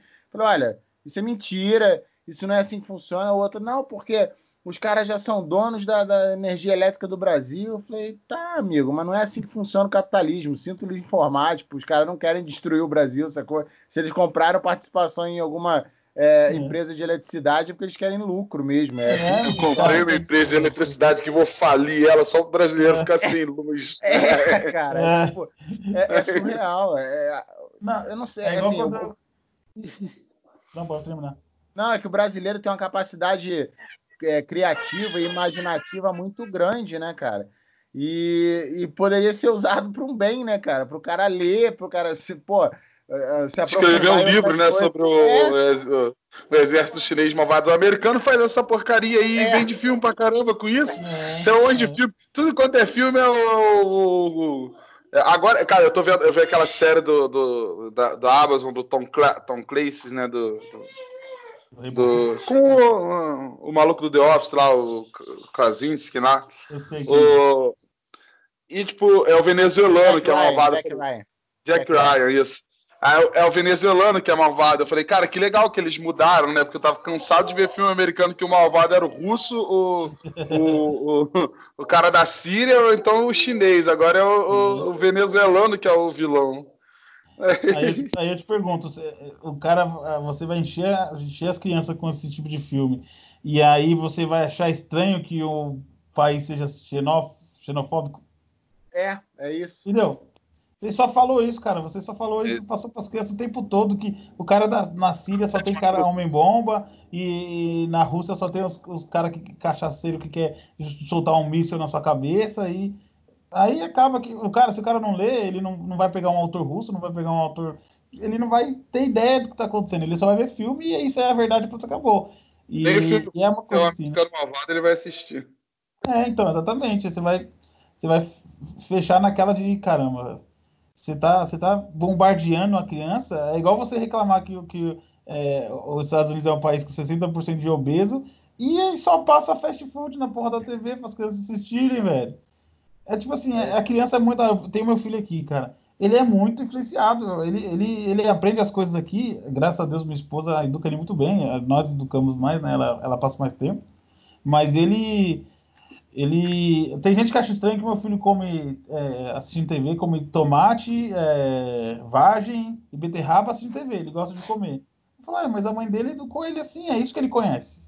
A minha, a minha esposa não é preguiçosa de pegar e ah, vou fazer um hambúrguer que é mais fácil. Ela faz, ela pica, ela faz as coisas direito pro moleque comer bem.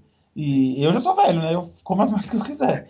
Mas ele, ele já tá acostumado. E quando Criadão vai chegar com um pratinho de tomate pra comer na frente é, da televisão. Tá de sacanagem. É isso que eu vou falar pra olhar pra ela, tá de brincadeira, né? Mas perto dele, não. Perto dele eu como exatamente igual, eu não como nada diferente. Se eu quero comer alguma coisa diferente, é longe dele, porque eu sou exemplo. Então, é. até ele entender, né? Tem que, tem que fazer. E assim, daqui a 10 anos, 15 anos, as pessoas vão falar assim, nossa, mas esse moleque come tão bem assim, que sorte. Não é sorte, não. né? São 15 anos de ensinamento da, da mãe, né? Então por isso que eu falo, é, é, tem muita coisa que a gente acaba fazendo pelo, indo pelo mais fácil, mais prático, brasileiro assim, né? Ah, vai pelo mais fácil, mais prático, que é que vai dar certo do mesmo jeito. E não dá, né? A longo prazo não dá, né? Cara, e assim, é, é, desanim... é, a gente acaba falando de uma maneira que fica meio desanimador, né? Mas o que você falou, pô, vamos pensar, vamos to... a gente tem que torcer para a geração do teu filho ter uma educação diferente Sim. e que estimule a galera a ler e ter um pensamento crítico e tudo mais. Mas, cara, se você olhar, a gente tem aí, sei lá quantos anos mais dessa porcaria aí à frente do governo. E, hum. e assim, ah, é foda, eu falo mesmo porque eu odeio esse cara. Não, não tem como não odiar. É, e assim, não dá para ver uma perspectiva de melhora. É difícil pensar em uma perspectiva de melhora. Você, é, igual eu, pô, eu leio bastante. E aí eu acompanho muito é, Bookstagram, é, Booktube, essas paradas assim, porque eu gosto Só de ver a galera falando. Sabe, o termo bookstagrammer já já já é, já, já, já, já denota alguma coisa errada. Já assina, já assina, é, já, já, assinei, já assinei, já assinei o termo. É. é, cara, eu gosto muito de ver a galera falando sobre livro, sacou? Eu gosto de falar sobre livro, eu gosto de, de sei lá, fazer resenha dos livros que eu leio, e eu acho importante, sacou? É, é, porra, eu faço não porque eu até brinquei com a mãe de um amigo meu comentou numa postagem falando, pô, as editoras têm que te descobrir eu falei, ah, tem que me descobrir para me mandar livro, mano. Só isso. Eu vou ficar feliz de ganhar livro, sacou? Mas eu faço. Você virar um Instagram, né? É, foi, tá bom pra caramba. Mas eu faço. É. é, é, um prazer falar sobre livro, porque se em algum momento alguém ali pegar e falar, pô, que livro maneiro, eu vou pegar, deve ser legal, vou pegar para ler, pô, eu ganhei o meu dia, sacou? Eu me esforcei de alguma forma. Também, né? Sim, cara, e é, sabe, é tão, é muito bom quando a galera vem, pô, li esse livro, achei isso e tal, não sei o que. Porra, sabe? Parece, porque, igual você falou, eu acho que a galera hoje que lê, daqui a um tempo, vai estar tá sofrendo preconceito, mano. O cara vai sofrer preconceito porque lê, cara, sabe? Tipo, você, ah, você é inteligente aí. vamos tava... te dar uma surra, sacou? É, eu, eu, eu, eu assisto muito filme, assim. Eu gosto muito de, da, da, da, indústria cinematográfica, mas eu acho que a indústria, principalmente aqui no Brasil, assim, então acho que a indústria cinematográfica, mesmo sem ter culpa disso, principalmente aqui no Brasil, para classes que não gostam muito, para galera que não gosta muito de ler, ela mata muito livro. Ela mata a indústria da, da literatura, porque vocês já devem ter ouvido falar o que eu vou falar agora, eu já cansei de ouvir ah, eu não vou ler isso não, porque daqui a pouco vai sair o filme, eu sei que vai sair o filme, eu assisto é, o filme. É. Você não tem noção do que tá perdendo, né? É isso, você tem que sentar com a pessoa e falar, não, pera lá, vem cá, é maravilhoso. Essa leitura aqui é maravilhosa. Se você gostou, nada contra ver o filme. Eu leio o livro e vou ver o filme. Mas se você gostou do filme, você vai adorar o livro. Ele é, ele é sensacional. Ele tem, ele tem muito mais. Não tem como uhum. você expressar tudo num, num, num filme só e tudo mais. Quando não, não muda a história, né? Porque o, o, Eu Sou a Lenda, por exemplo. É. Vocês já leram Eu Sou a Lenda? Já. Cara, o livro já. é fantástico. Tá lido, cara. Lido. Muito não tem bom. nada a ver com o filme, o livro, cara. Não tem nada a ver. Com... Não, os, os, os, vampiros não são parecidos, o cara não é parecido, a trama não é parecida. É impressionante como o livro. Não... O livro, é... cara, o livro é uma obra de arte. É. Um dos melhores livros que eu li na minha vida. O, o, Eu Sou a Lenda é por outro motivo. No livro é por um motivo, no filme é por outro motivo, é, nada, é... nada a ver. E assim, tem muita gente que, ah, não, já viu o filme e o cara tá perdendo um dos melhores filmes, cara. É um, um, é, um, um, um thriller psicológico, cara, fantástico, fantástico. Eu Sim. sou lendo dos melhores livros que eu já li. E, e tem gente que vai falar, ah, eu já li o, eu já vi o filme. E é, o cara tá mas... perdendo uma coisa é, Tem um amigo, cara, tem um amigo indiquei, que... Eu indiquei Eu Sou a Lenda pro meu irmão, cara. Assim, é, eu, eu li, eu gosto muito do livro, o livro é muito bom. Aí ele falou, pô, me dá uma, uma indicação de livro e eu tenho muito problema para indicar livro para as pessoas, cara, porque eu acho que é uma responsabilidade muito grande. Sim. Quando você indica o livro para alguém, e, tipo, eu indicar uma coisa que eu gosto, pode ser que a pessoa não goste, aí a pessoa desanima de ler, aí eu já vou ficar culpado, entendeu? Sim. E aí eu tinha indicado para ele o Eu Sou a Lenda. Eu falei, não, vai gostar, cara, tenho certeza. E assim, é um cara que tá tentando pegar mais o hábito da leitura. Porra, ele tá devorando o livro, ele falou comigo, cara, é muito bom, é muito diferente. E é isso, cara, porque a história do livro é, porra, é foda, é extraordinária. E assim, o filme é legal, mas o filme é um entretenimento que não tem nada a ver com o livro, cara. E assim, só é, usando mesmo... o exemplo do, do Will Smith, só para complementar, é, eu sou muito fã do Asimov, né? E o Eu Robô, é tipo, o Eu Robô é um livro de contos, de pequenos contos. Eu, acho que o, o Valdir saiu, peraí. É, já voltei, já voltei. É, voltei. É, e o, li, o filme também é tipo uma junção dos, dos contos e assim, perde o sentido pra caramba se você for ler o livro. Sim. O, Tem o... muito livro assim. É, não, o Forrest Gump é isso. Eu ia falar do Forrest Gump. É, é isso. É, é, um filme muito bom. Não tem que falar do filme do Forrest Gump. É um filme muito bom. Mas é outra coisa do, do, do livro. O livro é outra coisa. É outra história, assim. É, é outro cara. Outra, o Forrest é outro, personagem. Outro é. outro personagem. É outro Forrest Gump. Já, já Guerra começa. É um maluco gigante. É assim também. Qual? É, Guerra dos Mundos.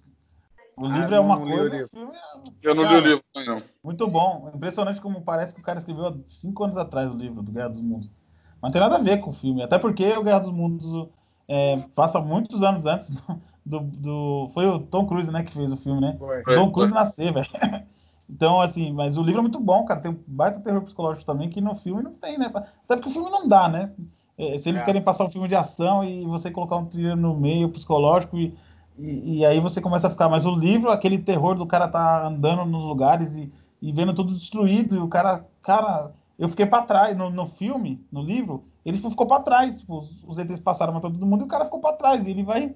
Caramba, cara, o que, que eu faço? Tô, tô perdido, cara, não tem o que fazer. E esse é o terror da hora do livro, né? Que filme é muito difícil de passar isso, né? É muito difícil de passar uma hora, muito pouco.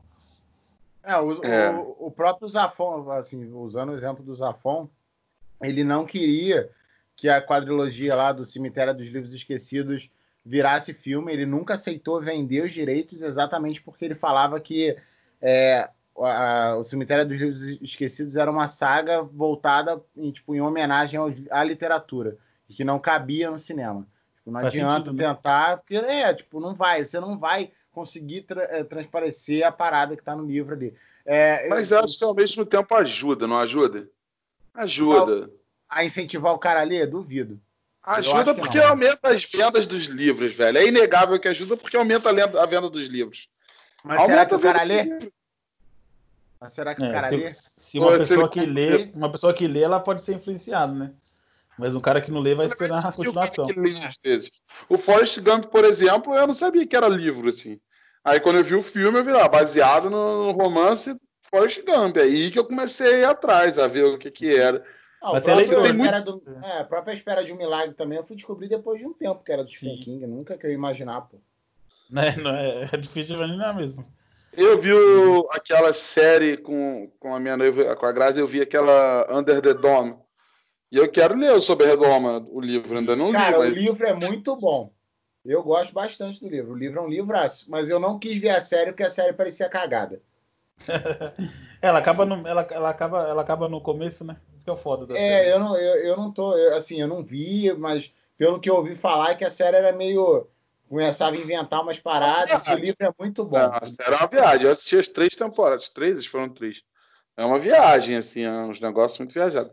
Agora, eu, mas eu te entendo, eu não quero assistir a série do Outsider, assim, eu tô pensando se eu vou assistir ou não na HBO, porque o livro é muito bom do Stephen King também, mas eu ainda não vi o, a série. Não sei se eu é, quero assistir eu, aquela. Eu, a gente vai ficar falando de Stephen King aqui, mas eu vou fazer dois, dois, dois contrapontos do Stephen King. O filme da Torre Negra é uma merda.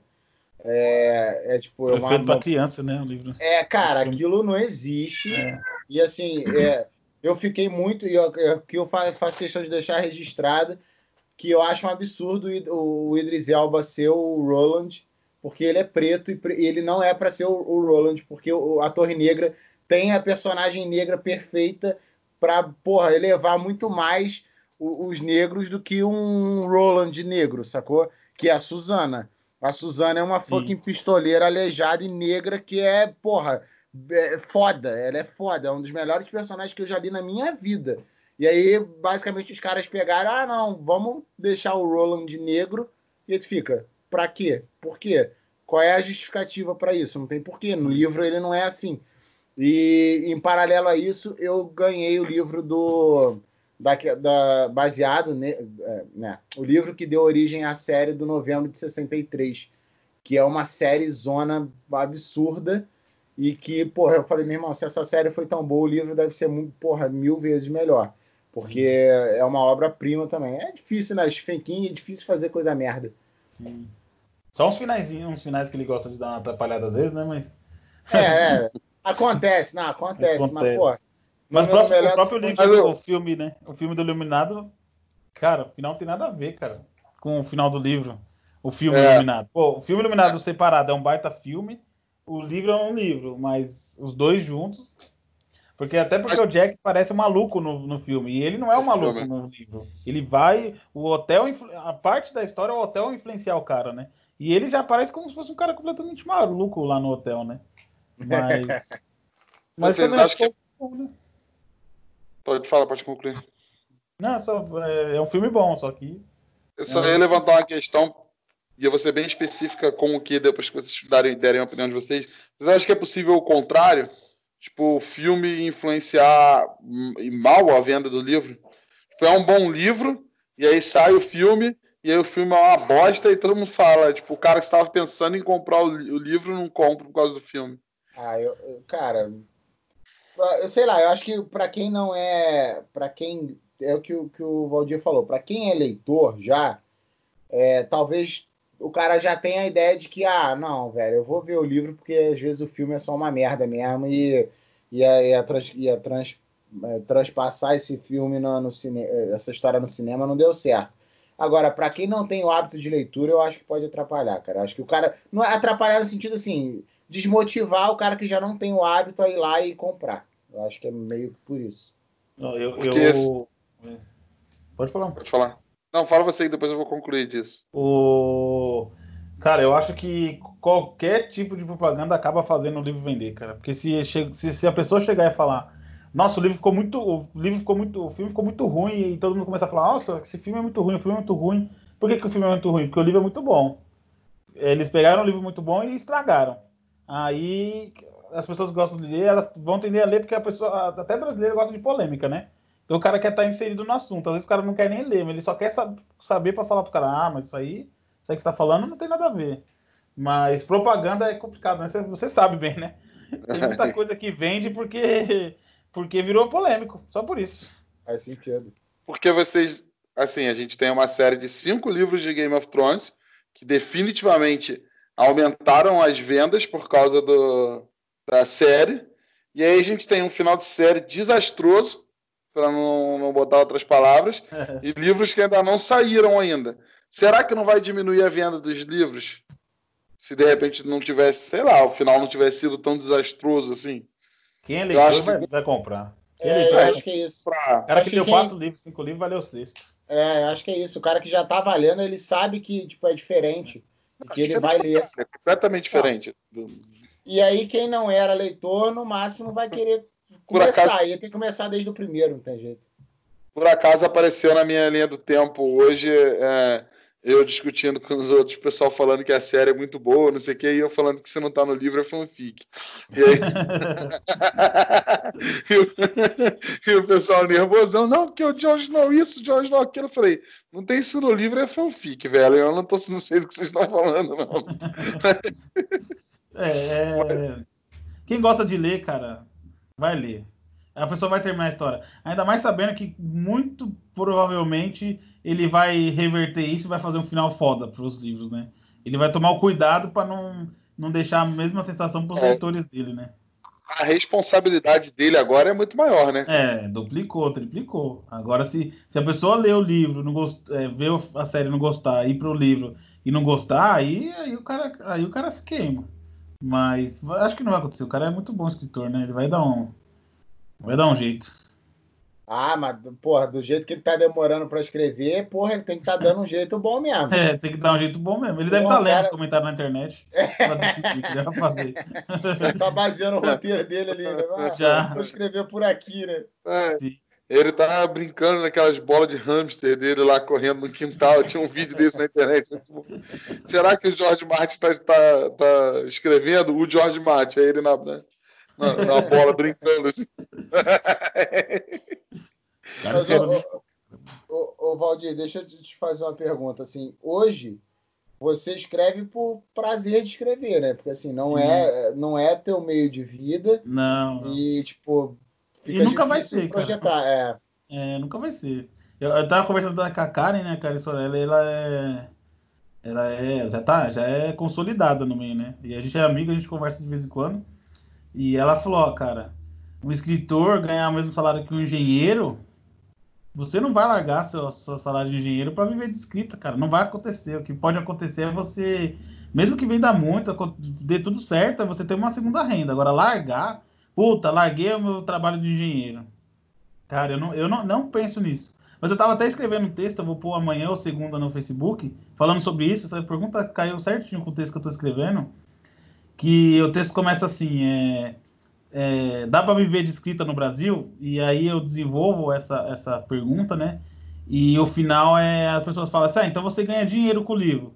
Falei, não, pra, o final do texto é não.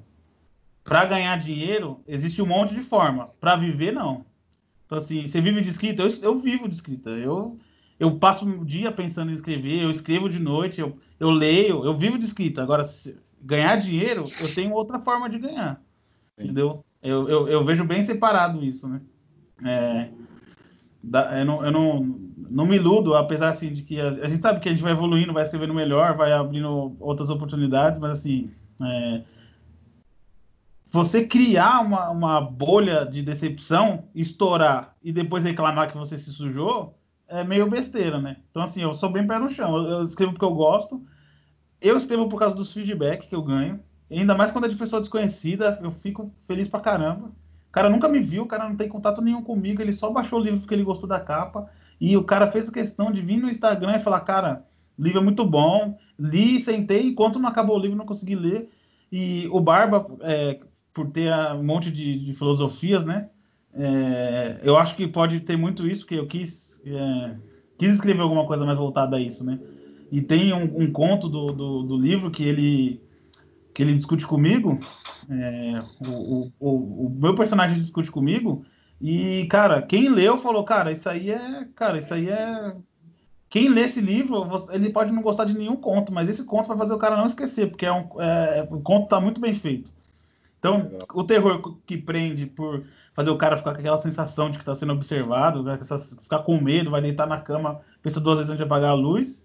E, e, e, e, o Barba de fazer o cara pensar assim, puta, cara, tem, tem algumas coisas que eu vejo só pelo meu lado, mas tem um, um outro lado para se enxergar, né?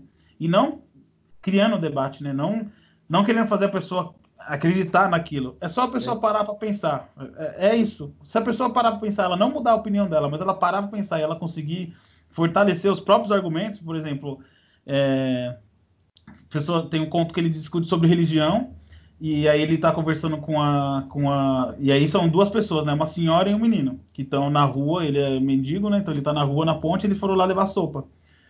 E aí, resumindo o conto assim, é, é... esse é um conto que umas cinco, seis pessoas que leram voltaram a falar comigo também, que pararam para pensar. É... Não que elas mudaram de opinião, mas elas pararam para pensar e falaram assim: é, tem coisa que a gente faz que a gente não vê porque que a gente está fazendo. Mas se a gente parar para pensar, a gente tem que estar tá fazendo por algum motivo.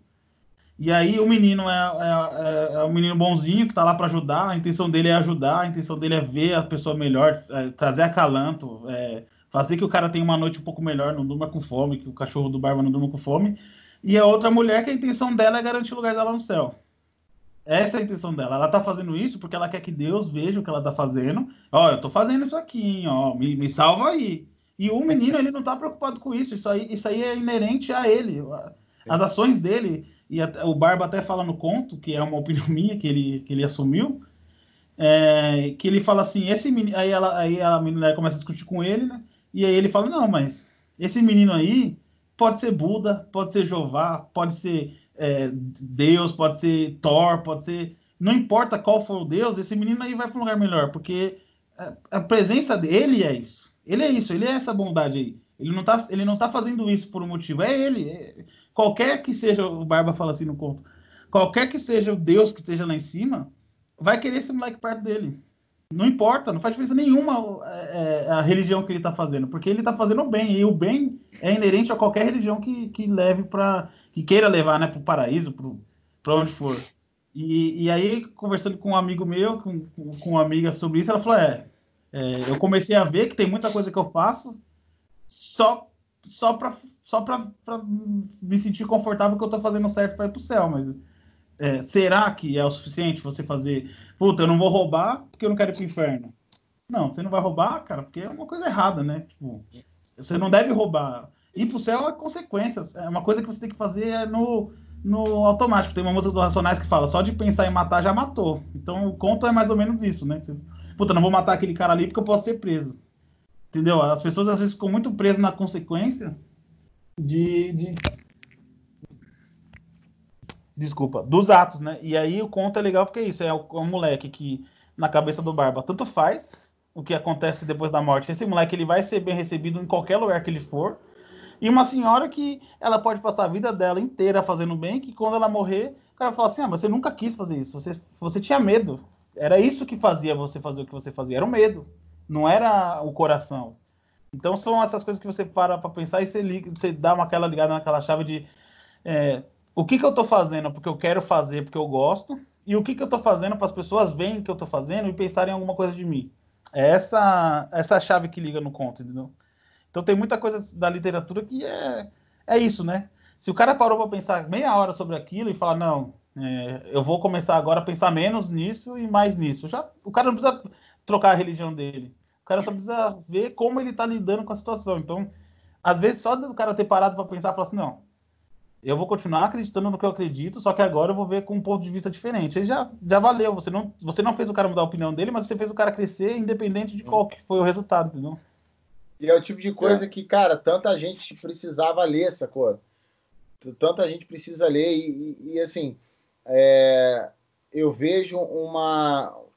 Você citou aí no começo que você cresceu, tipo, nasceu no bairro violento em São Paulo e tal como a, a, literatura talvez fosse uma ferramenta tão boa na periferia, né, cara? É, com certeza. Tipo, da, da molecada ter acesso, porra, e de preferência acesso a uma literatura que fale com eles, né? Porque você vê, por que, que o rap dá tão certo, por que, que o funk cresce tanto?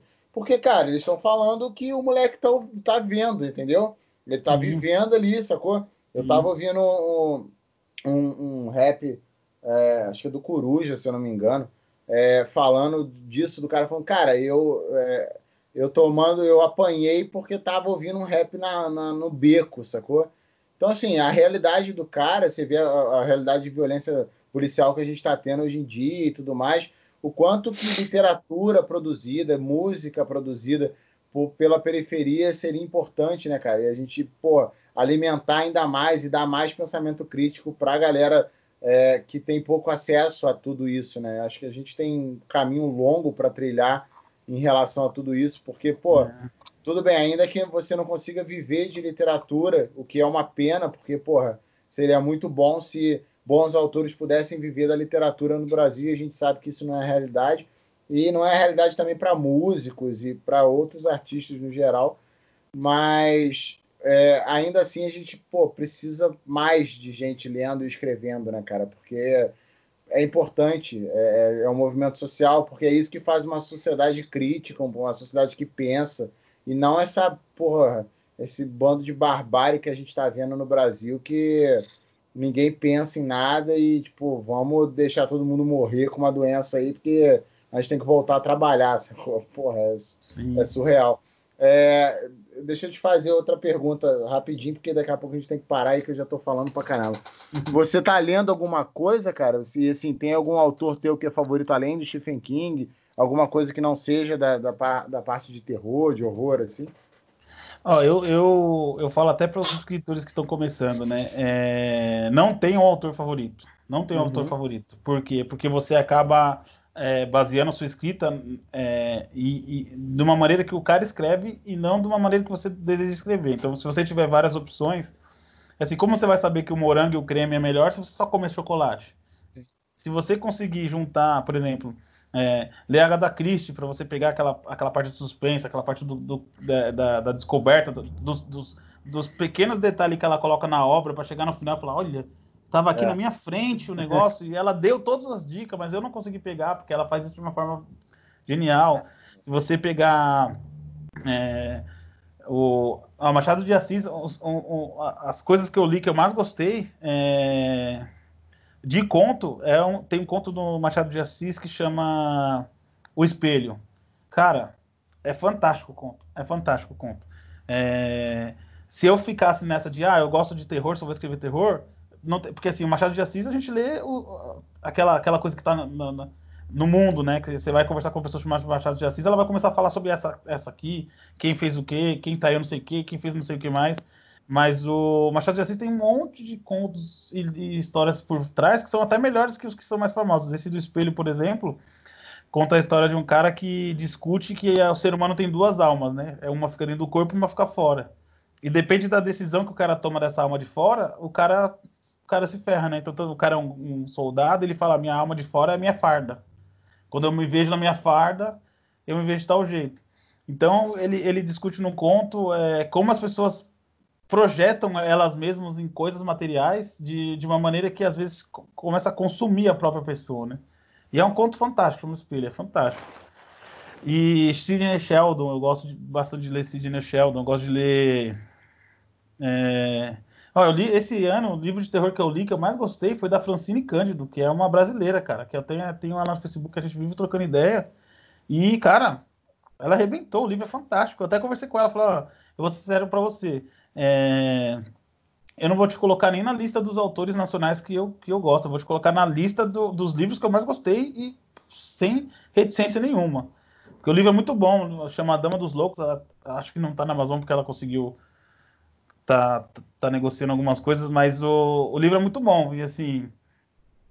É, é uma autora nacional, cara, que, que fez eu ler o livro e falar, caramba, cara, que livro bom, que caramba, que, que, que fantástico, que ambiente é, fez até eu ver algumas coisas que eu escrevo que eu não costumo fazer, né? É, ela, ela, ela descreve muito cenário móvel, né? Tá, a mulher tá no calabouço e aí a aranha passou, a gota pingou, é, a, a grade rangeu, a algema arrastou, sabe? Tipo assim, é, tá no mesmo lugar durante muitas horas, você tá lendo no mesmo lugar, só que aquele tá, tá crescendo o ambiente, tá se movimentando, tem vida no ambiente, né?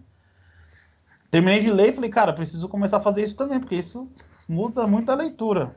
Então, assim, é, tem o Duda, que tem livro de contos é, baseado no, no Nordeste, que eu li e falei, cara, o Duda Vila Nova, que também é um, já é um amigo, né? E eu vejo as falas e falo, cara, as falas são muito boas, eu, eu tô lá, não, não tem. É, fez eu também, o Barba tem um conto que ele fala com um cara que o nome do conto é Ceará, só que o cara é baiano, né? Mas uhum. o cara é Ceará porque ele começa o conto falando, ah, meu nome é Ceará, me chamam de Ceará porque para paulista todo cara que vem do Nordeste é, ele chama de Ceará. Isso é até para dar uma, né, uma cutucada, uhum. né? São, são culturas tão diferentes de, de um lado para o outro do, do Nordeste, do Norte brasileiro, que não tem nem, nem como você juntar isso, né? Não tem nem como você colocar na, mesma frase, um, você colocar um, uma gíria de uma pessoa que está no, no, interior da Bahia para uma pessoa que está na, na, na, em Salvador, já não dá, já não dá para você fazer isso. É, cara, são países diferentes, né? Tipo, a isso. Bahia é o tamanho de um país, o Ceará é o tamanho, tamanho de um país, exatamente. país, cara. Assim, são culturas próprias muito fortes, né? O Brasil é um país continental, né, cara? Então, país é... então exatamente. Tá juntando o Nordeste só em uma cultura não dá, é bizarro não dá. demais. É bizarro. E, e tanto que aí eu comecei a tomar mais cuidado, então eu fui fazer o Barba eu até conversei com ele e falei, cara, eu vou te mandar porque eu tô pesquisando.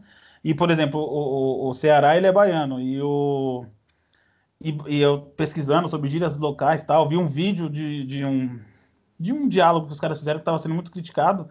E os baianos de Salvador falando, cara, ninguém fala meu rei aqui, cara. Você tem que parar com esse negócio de meu rei. A gente não fala do meu rei, não. Tá maluco, cara. E eu até comentei num, num, num tópico, aí veio um cara que não é da Bahia e fala, não, lógico que fala. Eu fui lá como turista, os caras falam meu rei toda hora. Aí eu Caramba, que maluco, velho. Você foi como turista e você terminou que os caras falam isso. Né? Você nem, você tá nem baiano é, mano. Pô. É, nem baiano é. E aí veio quatro, cinco baianos embaixo e falou, cara, eu detesto quando alguém fala que coloca meu rei na frase, o cara já me perdeu ali. Olha isso, cara. Só, só, só nessa. Qual, esqueci a palavra. No... Só nesse estereótipo do. O cara já Sim. perdeu o leitor, cara. Numa expressão, o cara perdeu o leitor.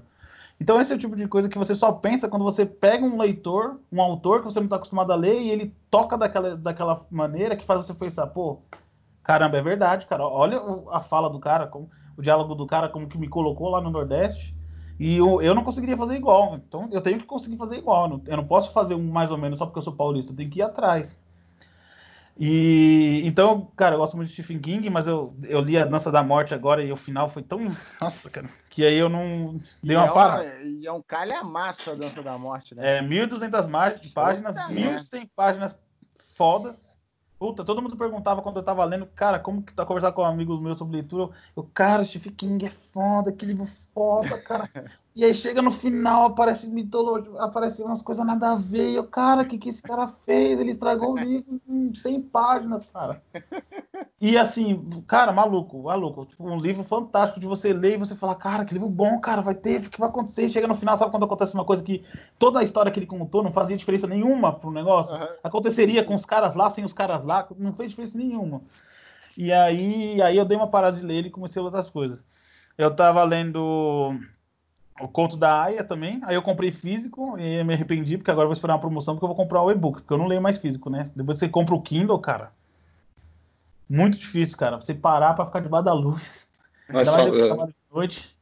Parar para ficar debaixo da luz ou perto do sol para ler de noite, não dá. Aí eu vou esperar sair uma promoção, porque vou pagar duas vezes. Tá, tá, falando com dois caras que são a resistência, assim. A gente ainda é.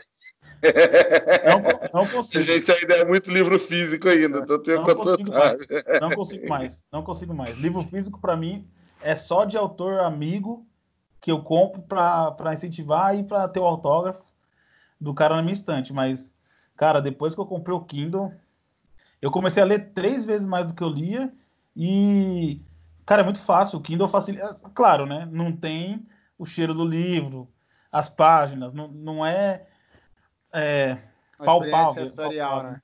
É, não é, é, exatamente, não, é, não tem essa experiência sensorial. Mas facilita muito a leitura e, e esse plano do Kindle Unlimited, que você paga R$19,00 por mês e tem acesso a 2 milhões de livros, também faz você começar a ler coisas que você não leria. Por exemplo, o Condenado do, do Cornell, eu não leria se fosse normal, né? Porque você vai para Crônica Saxônica, você, vai, você quer saber do Rei Arthur, cara. Mas não, cara, apareceu lá o livro nesse Kindle livro, cara, livro fantástico, cara, livro muito bom. Então, voltando né, ao assunto de, de, de, leitores, assim, eu tenho, eu tenho os autores que eu gosto mais, só que eu tô cada vez mais gostando menos dos autores que eu gosto mais. eu, tô, eu tô cada vez mais é, é, abrindo um leque de opções, porque você aprende muito com cada autor que você pega, você aprende muito. Então, eu, se for ver de livros que eu li, puta, eu já li 20 livros do Stephen King. Iluminado, Dança da Morte, é, Depósito de Sonhos Ruins, é, Tripulação de Esqueleto, Insônia, é, Apanhador de Sonho. Vixe, cara. Uma centena de livros dele. Só que hoje eu estou partindo mais para ler um pouco de tudo. Então, é, para você pegar a experiência das coisas. Então, eu aprendi que, que um autor preferido acaba sendo um pouco ruim para quem é escritor. Você tem um autor preferido, você focar na compra daqueles livros. Aliás, isso é minha opinião, né? Lógico, né? Ah, sim. Mas é, quanto mais o leque for aberto, para o autor, é melhor. Você aprende muita coisa. Por, olha o exemplo que eu te dei. Eu li um, um conto do Duda que é sobre o judiciário brasileiro lá no Nordeste, o livro de contos, que chama É Todo um Processo e vi uma parte das falas que eu, que eu incorporei para mim. Eu falei, cara, eu preciso fazer os diálogos igual ele fez. Eu li o livro da, da Francine, que é de terror, e falei, cara, eu preciso fazer meus, meus ambientes serem vivos igual ela faz. E eu li o Corner e falei, cara, eu preciso eu preciso que o meu, meu personagem tenha, tenha essas minúcias igual o Cornell tem para meus personagens ser mais vivo, né? Você assim, o objetivo na, na fala é eu, o leitor terminar a fala do, do personagem, tipo o Chicó. O João Grilo, sabe? Ele uhum. começa a fala, você sabe como ele vai terminar, você sabe como ele vai agir, porque já você já o, o personagem está tão bem montado na sua cabeça uhum. que, cara, você tem que fazer. E, e aí eu li, o, o li agora, uma semana atrás, o Santa e a Porca. E, cara, eu não, gosto, não gosto de ler livro que é baseado em peça, né? Aliás, que são peça, né? Mas, cara, fantástico, fantástico, fantástico. É porque assim também, né? A gente com o tempo você começa a ver que tem uns caras que são gênios, você vai ler e vai gostar, né? Tipo, sua Suma, você vai é, ler a história deles e vai gostar, cara. É isso, é isso. Tem você vai ler, você vai gostar. Aí eu tirei esse preconceito de ler peça e comecei a ler o Suassuna. E ele também tem muito disso do, dos personagens terem aquela repetição de alguns bordões. E aí chega uma hora que você sabe como que o personagem vai reagir, cara. E isso quer dizer que o personagem entrou na sua cabeça, cara. Então vai ser uma coisa fantástica para um autor conseguir fazer, né? Então, assim, eu, eu, se, for, se for colocar no, no, Se fosse escolher, eu ia falar Pedro Bandeira, porque eu gosto de livro por causa dele, né? Por causa da série Os Caras. É... Não sei se vocês conhecem a série Os Caras, mas que tem a Droga da Obediência, a Droga do Amor. É... Ele fez eu querer, querer ler e querer escrever. Foi tudo culpa do Pedro Bandeira, do livro dele, né? É, o, Pedro se... Bandeira, o Pedro Bandeira formou muitos leitores no Brasil. Muito. Né, por quê? Porque ele faz uma literatura para o adolescente, para o pré-adolescente pegar e querer saber tudo. Ele não faz uma literatura que o pessoal fala de clássica e tal, mas ele faz uma literatura que traz o leitor. Então, Sim. não precisa de mais nada, né? Botar no papel. E Sidney Sheldon eu gosto, Reverso da Medalha ali de novo, faz pouco tempo. Então, assim. O Antônio que gosta muito do Reverso da Medalha, nosso sócio. Nosso é, muito bom. Muito, muito bom. Muito bom, muito bom o livro. Tem uma, uma ou duas partes ali que, que me incomodaram, mas eu sou leitor chato. eu sou leitor chato de chegar e falar, pô, cara, eu tô. Como assim? Você, você, você, falou que tinha alergia a amendoim e dez anos depois você tá comendo uma pasta de amendoim, cara? O que, que é isso, cara? Você mentiu pra mim lá no começo? Eu sou esse tipo de leitor, cara. Eu sou esse tipo de leitor. Se o cara prometeu, colocou alguma coisa lá no papel e depois ele mudou, ele comprou uma briga comigo. Comprou, velho. Eu presto bem atenção. Você formou um personagem direitinho, né? ele vai lá e bota é. o cara numa paçoca, né? É, eu falo, cara, essa paçoca na boca. Ah, o cara vai morrer, né? Aí passa anos depois o cara Ele morreu, cara. Ele vai morrer, vai morrer lá. Tá botando paz de amendoim no povo morrer. Ah, um abraço. Um abraço pra esse aí. Aí, não. Aí eu tava. Eu tô lendo até um, um livro da minha amiga Cristiana também. E e aí tem uma parte que fala sobre um sobre um, um, uma raça que ele tipo o rei é tipo um, como se fosse o, o, cérebro de todos, então todos estão ligados no rei, né? E aí ela o rei some e, e tipo o rei desaparece por algum motivo e aí o eu não vou falar para não dar spoiler para quem não for ler, né? E, e aí quem percebe é o, os outros caras que não são não são do da raça dele, né? E aí eu fui falar com ela no Facebook. Falei, cara, se, se eles estão ligados entre eles, o primeiro cara a perceber era um cara dele, né? Porque, tipo, é. o rei sumiu. Ei, caramba, aconteceu alguma coisa aqui. Ele sumiu. Não o cara tá lá. Entendeu? Esse tipo de coisa, cara. É, ela depois ela me explicou, né? Não vou contar pra não dar spoiler, né? Mas eu leio, se, se eu pego essas incoerências assim, eu já pego e falo, ei, caramba, o que, que tá acontecendo aí? Rafael. Oi? Fala, tá, tu ia falar alguma coisa? Não, não. Ah, não. Pode falar. O... Mas é assim, é interessante, cara, você vê é, essa questão da, de quão crítico você se torna enquanto leitor com o passar do tempo, né, cara? Sim. Porque, pô, é isso. O leitor, quanto mais lê, mais crítico fica em relação ao que ele já leu. E às vezes, quando você faz uma releitura, você olha, você lê aquilo com outros olhos. Obviamente que você. Até porque, tipo, é, é aquela máxima lá do, do, do, grego que diz que você nunca é o mesmo homem e nem o mesmo rio quando você entra num rio, né, cara? Tipo, Sim. o rio vai ser outro e você vai ser outro. O livro é a mesma coisa. Você pegar um livro para ler hoje que você leu há 10 anos atrás, a tua percepção vai ser diferente. Eu tive Sim. essa sensação há pouco tempo porque tinha anos que eu não li Agatha Christie. E aí, pô, eu tinha comprado o livro da Agatha Christie, estava aqui empilhado e tal. Eu falei, pô, eu vou pegar para ler um esse ano. Aí eu li o, o caso dos três porquinhos, assim. E foi, pô, um livro muito legal e tal, mas, cara, é uma percepção completamente diferente, entendeu? Eu sou um outro cara hoje com uma formação de leitor muito diferente. Então, eu me atento mais a alguns detalhes, eu penso melhor sobre a formação dos personagens. Pô, e é todo um processo que, pô, forma a gente enquanto ser humano, né, cara? Porque Sim. é aquilo que a gente estava falando, você fica mais crítico com a sociedade como um todo. Sim, com certeza absoluta. Tem muito livro que ele é uma capa, né? É. Você lê uma, uma história de, de, um, de um cara, de um espadachim fazendo tal coisa, mas o cara tá criticando, criticando o capitalismo, o comunismo, é a monarquia. É. é uma capa, né? O livro é só uma capa, né? O Rafael usou um exemplo, foi ontem que tu usou o exemplo da galera que assiste Star Wars e não entende a crítica a, é, a, então. ao Império, né, cara? O cara não é crítica capaz. Clara. De, é, o cara não é capaz de fazer a ligação. E aí, eu acho que isso tem muito a ver com a incapacidade de leitura, né? Porque, porra, tu assiste e você não consegue pegar os, os meandros da, da, da história, o que que tá por trás, o que, que ela tá falando.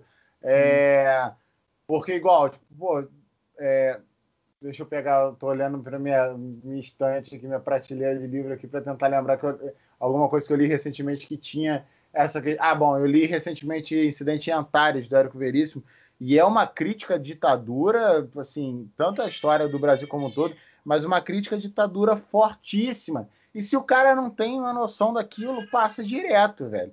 Ah. É, sabe, ele não vai entender que o cara tá criticando a ditadura, entendeu? Tá criticando todo o contexto social do Brasil na década de 60. Não, é só uma história. É, e aí que dá o problema, porque se você não tem o senso crítico para analisar isso, você acredita que vai tomar remédio de verme e vai curar um vírus. É, o conto da Aya tem uma pegada assim. De... É, o conto da Aya, assim, eu, tô, eu parei, né? Porque agora eu só leio no digital. eu vou apanhar dos escritores para falar isso. Mas eu compro livro de autor nacional, eu compro físico. Agora, internacional eu não compro mais, não. Eu já, eu já, eu já bani já. Mas autor nacional eu compro físico. Comprei agora do, do Henrique, do Henrique o, o Easter. E, e, pedi, eu já li no e-book, mas pedi ele físico, porque quando meu filho começar a ler, eu vou querer que ele comece a ler os livros físicos, para ele ter essa sensação, entendeu? Ele tem que ter essa experiência. Ah, e, é e é legal pensar assim, tipo, eu, eu, eu, não sou pai, né? Você e o Rafael são.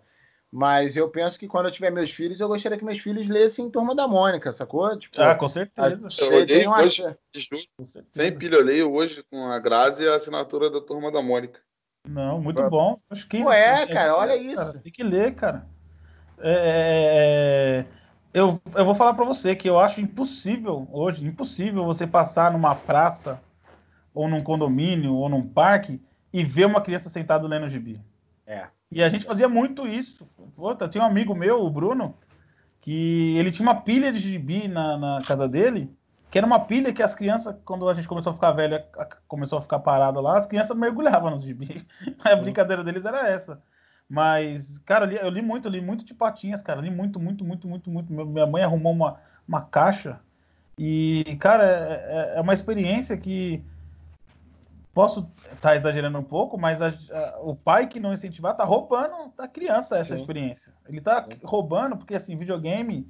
Pô, eu jogo videogame pra caramba, gosto de videogame, mas você não tem espaço para imaginar nada no jogo. Você não tem espaço nenhum. Você vai ver uma história fantástica. Os jogos são filmes, né? com roteiros fantásticos, mas assim, você tá vendo o que querem que você veja. Você não tem aquela, aquela, aquela percepção sua, aquela imaginação sua dos personagens. Esse tipo de coisa estimula a criatividade da criança e usa para qualquer coisa. Você não usa criatividade para escrever. Eu, eu trabalho com suporte de eletrônica. Muitas vezes eu tenho uma solução para o problema porque eu imaginei de um jeito que as outras pessoas não conseguiram imaginar, porque elas estavam indo só na parte técnica, vamos fazer tal jeito, tal jeito, tal jeito, tal jeito. E eu falo, não, cara, se a gente tentar fazer de tal coisa, os caras, mano, de onde você tirou isso? É, a, a vida não é feita de uma via só, cara. A vida é feita de vários caminhos. E isso serve para qualquer coisa. Se você lê um livro, você pode imaginar XYZ, o personagem, se você vê um problema, você pode tentar resolver de tal coisa. Se você for na cozinha, você vai fazer um cara vai fazer uma lasanha, o cara pode fazer uma lasanha com, com molho de tomate pronto, outro pode fazer um molho de tomate separado, o cara pode colocar, gostar de colocar queijo, outro gosta de colocar não sei o quê. E isso é. Você tem que fertilizar a cabeça da criança e gibi e, e, revista e qualquer outra coisa faz a cabeça da criança ficar a milhão, né? E criança ainda mais que aprende tudo, né? É verdade. Cara, eu, eu assim, eu vou, eu vou, corrigir uma coisa que eu falei, porque assim, eu fui, eu acho, injusto com os meus pais. Porque apesar deles nunca terem me incentivado a ler livro, eu sempre li muito gibi, cara, e muita revista, revista infantil. Assim, meu pai, meu pai e minha mãe compravam muito gibi e revista para mim. Então, assim, o meu contato, primeiro contato com, a, com literatura, né, com um HQ, com esse tipo de coisa, foi nessa pegada. Livro, efetivamente, não, não rolou, foi por conta própria. Mas, pô, é, sabe, é o que você falou, você não vê criança hoje lendo gibi, cara. E, porra, gibi é, é uma parada mega legal, velho. Turma da Mônica, o Maurício de Souza é um, é um cara que tinha que ser levado a, muito, a muitas coisas no Brasil, porque, pô, ele foi responsável também pela formação Sim. de muitos leitores. Cara. Sim. É, a Turma da Mônica era, era o livro de cabeceira, digamos assim, de qualquer criança uns anos é, atrás. É verdade. Mas, infelizmente, é... Mas aqui, ó, tanto que eu tô com um projeto agora que eu tô fazendo, que eu quero dar de presente pro Gui no aniversário dele, que é dia 6 de dezembro, é, eu falei pra minha esposa, o primeiro livro que o Gui vai pegar para ler, para se interessar, tem que ser um livro meu. Qual, qual, é o sentido de não ser, né? Legal. E aí, imagina ele pegar e ele fala, pô, daqui a uns anos, quando ele tiver mais. A criança é muito esperta, né? Quando ele, daqui a uns anos, quando ele estiver mais habituado, ele vai falar, pô, é, meu pai fez um livro só para eu me interessar a ler. Pô, por que, que ele quer tanto isso para mim, né? Por que, é... que eu também não posso fazer um? Por que, entendeu? É só de você atiçar, assim, o destino é complicado. Ele pode não gostar de ler, jamais vou obrigar ele a fazer qualquer coisa. Mas se eu não acender aquela chama para ele pelo menos se interessar. Se interessar, né? Por começar, né, cara? Dá... Começar. Porque às vezes achar, já tá lá, a gente precisa só dar, dar a faísca, né, cara? Só dar a faísca. Se eu der um, um senhora para ele, aí ele não vai querer. Agora, se eu der, eu criei um personagem para ele, um, um, um pirata que é, que é astronauta, e fiz tudo uma maluquice para ele, cara, porque é o que ele gosta de brincar aqui. Ele gosta que eu finge que ele é um pirata e a gente tá atrás do tesouro. Ele gosta Legal. de fingir que tá numa nave espacial. Eu misturei tudo que ele gosta.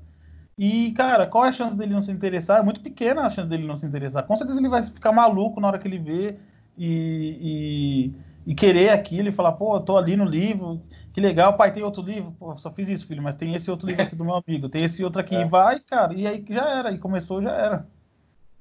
Legal. Maneiríssimo. O papo tá muito bom, mas como sempre falo, estamos num podcast, não podemos ficar aqui eternamente. Então, muito obrigado para você que nos ouviu até agora, até o final. É sempre bom ter vocês por aqui. Valdir, você quer deixar alguma rede social sua? Falar dos seus livros, seus projetos aí para o pessoal? Sim, vou falar, pessoal. Pô, papo ótimo, né? Parece que a gente só faltou a cerveja, né? Para aparecer é verdade. bar aqui. Mas é, é, é, queria agradecer, né, o convite, fiquei muito feliz. É, fico conversando com o Rafa. O Rafa me, me, me ligou o irmão dele, que a gente tem um projeto novo que é um projeto que já tá, já tá aí, né? Que é o Thriller Sonoro que é um, um, um audiobook barra podcast, é mais um audiobook, né? A gente trata como podcast porque a gente usa as, a, a, os, os, o caminhão do podcast para livrar, né? Mas a, a, carga é um audiobook que é chama trilha sonoro e e pô o, o Felipe arrebentou, tá muito bem dublado, ficou uma coisa fantástica assim. A gente tá fazendo trabalho desse podcast, então quem quiser escutar no, no Spotify, no Deezer tem, é só digitar trilha sonoro lá. Já tá a parte 1 e 2 pronta. O 3 o Felipe já, já me entrega e eu já coloco lá. E a gente já tá pensando na segunda temporada, porque é, tem bastante gente ouvindo, assim, não tem experiência nenhuma com o podcast, a gente começou a fazer um audiobook agora e já tá com 300 é, é, é listening que fala, né, no, no Spotify, eu esqueço. Uhum. Mas assim, é um número bom para assim, para quem não tem, a gente não divulga, né, não sabe, não, não, não, não, não tem o costume, né, de tratar com essas mídias. E porque é um, é um cara, ficou muito bom, não é porque eu fiz, nem é muito o, bom mesmo. O, o Rafa sabe. É, eu, vi, eu, eu vi também. É, eu vi também, eu, quando o Rafael me passou, é bem, ficou bem legal. Ficou bem legal e foi a primeira experiência. Então, assim, a segunda a gente já vai tentar evoluir mais e, e aí vai melhorando. Então, quando a gente estiver na quinta temporada, a gente já, já sabe que com o andar da carruagem vai ser uma coisa que as pessoas vão ouvir e falar: caramba, esse negócio tá, tá foda, tá muito bom. Eu tenho o Flor de Sangue, que tá na, na Amazon, para quem tem Kingdom Unlimited, Unlimited tá lá também, que é um thriller que conta a história de dois irmãos da periferia de uma metrópole baseada aqui em São Paulo. E eles vão a irmã encontra um jeito de fazer as pinturas do irmão dela ganhar destaque e vai mostrando o crescimento deles e o que ela faz por trás. É um thriller meio terror, que foi o que eu lancei pela Jambô. É, eu tenho Cativeiro do Medo, que é que é um terror, é um thriller sobrenatural. É, bem bacana contar a história do Jack Leproso e do Alencar, que é um delegado da cidade vizinha do interior, de São, do interior do Brasil em 1970. E parece que o advogado tá, que o delegado está atrás de alguns crimes, de um assassino, mas você vai vendo no desenrolar da história que não tem nada a ver com isso, tem uma outra visão, e aí a ideia do livro é colocar em xeque o que, que você faria pela sua família, né? Até onde você poderia ir por alguém que você ama. Só que baseado em terror sobrenatural, então, tipo assim, é aquelas histórias que você termina, você para pra. Caramba, a história toda conta a história de um pai, cara. Não é um monstro que faz tal coisa, não é assassinado, é a história de um pai. E eu tenho diversas coletâneas, né? O Cursos Fantásticos acho que é o mais fácil de baixar, que ele está de graça, é só entrar no cursosfantásticos.com.br e deixar o e-mail lá que a gente manda o PDF. Tem o Sombras da Noite, que é outra coletânea também que tem na Roxinol. Tem umas 7 ou 8 coletâneas que eu saí.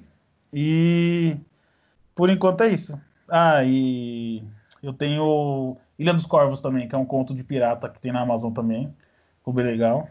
E minhas redes sociais é se você procurar Valdir com WL Santos no Instagram, no Twitter e no, no Facebook, você vai me achar lá.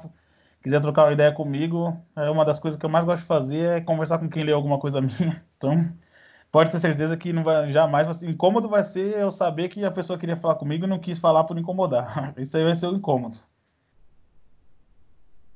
Show de bola. Valdir, muito obrigado por ter aceitado nosso convite aí para bater um papo para você que está ouvindo a gente até agora, como o Otávio já falou no começo, não deixe de assinar aí e ouvir a gente mais vezes pelo Spotify, é, ativar o seu sino, deixar o seu curtir e se inscrever no nosso canal do YouTube, seguir a gente no Instagram. E se você quer vir aqui bater um papo com a gente ou conhece alguém que, que possa ser legal a gente chamar, dar uma dica, deixe de mandar uma mensagem lá para a gente também. É sempre um prazer ter vocês por aqui. Muito obrigado. Até o próximo Despojado. Valeu, pessoal. Valeu, pessoal. Obrigado. Hein?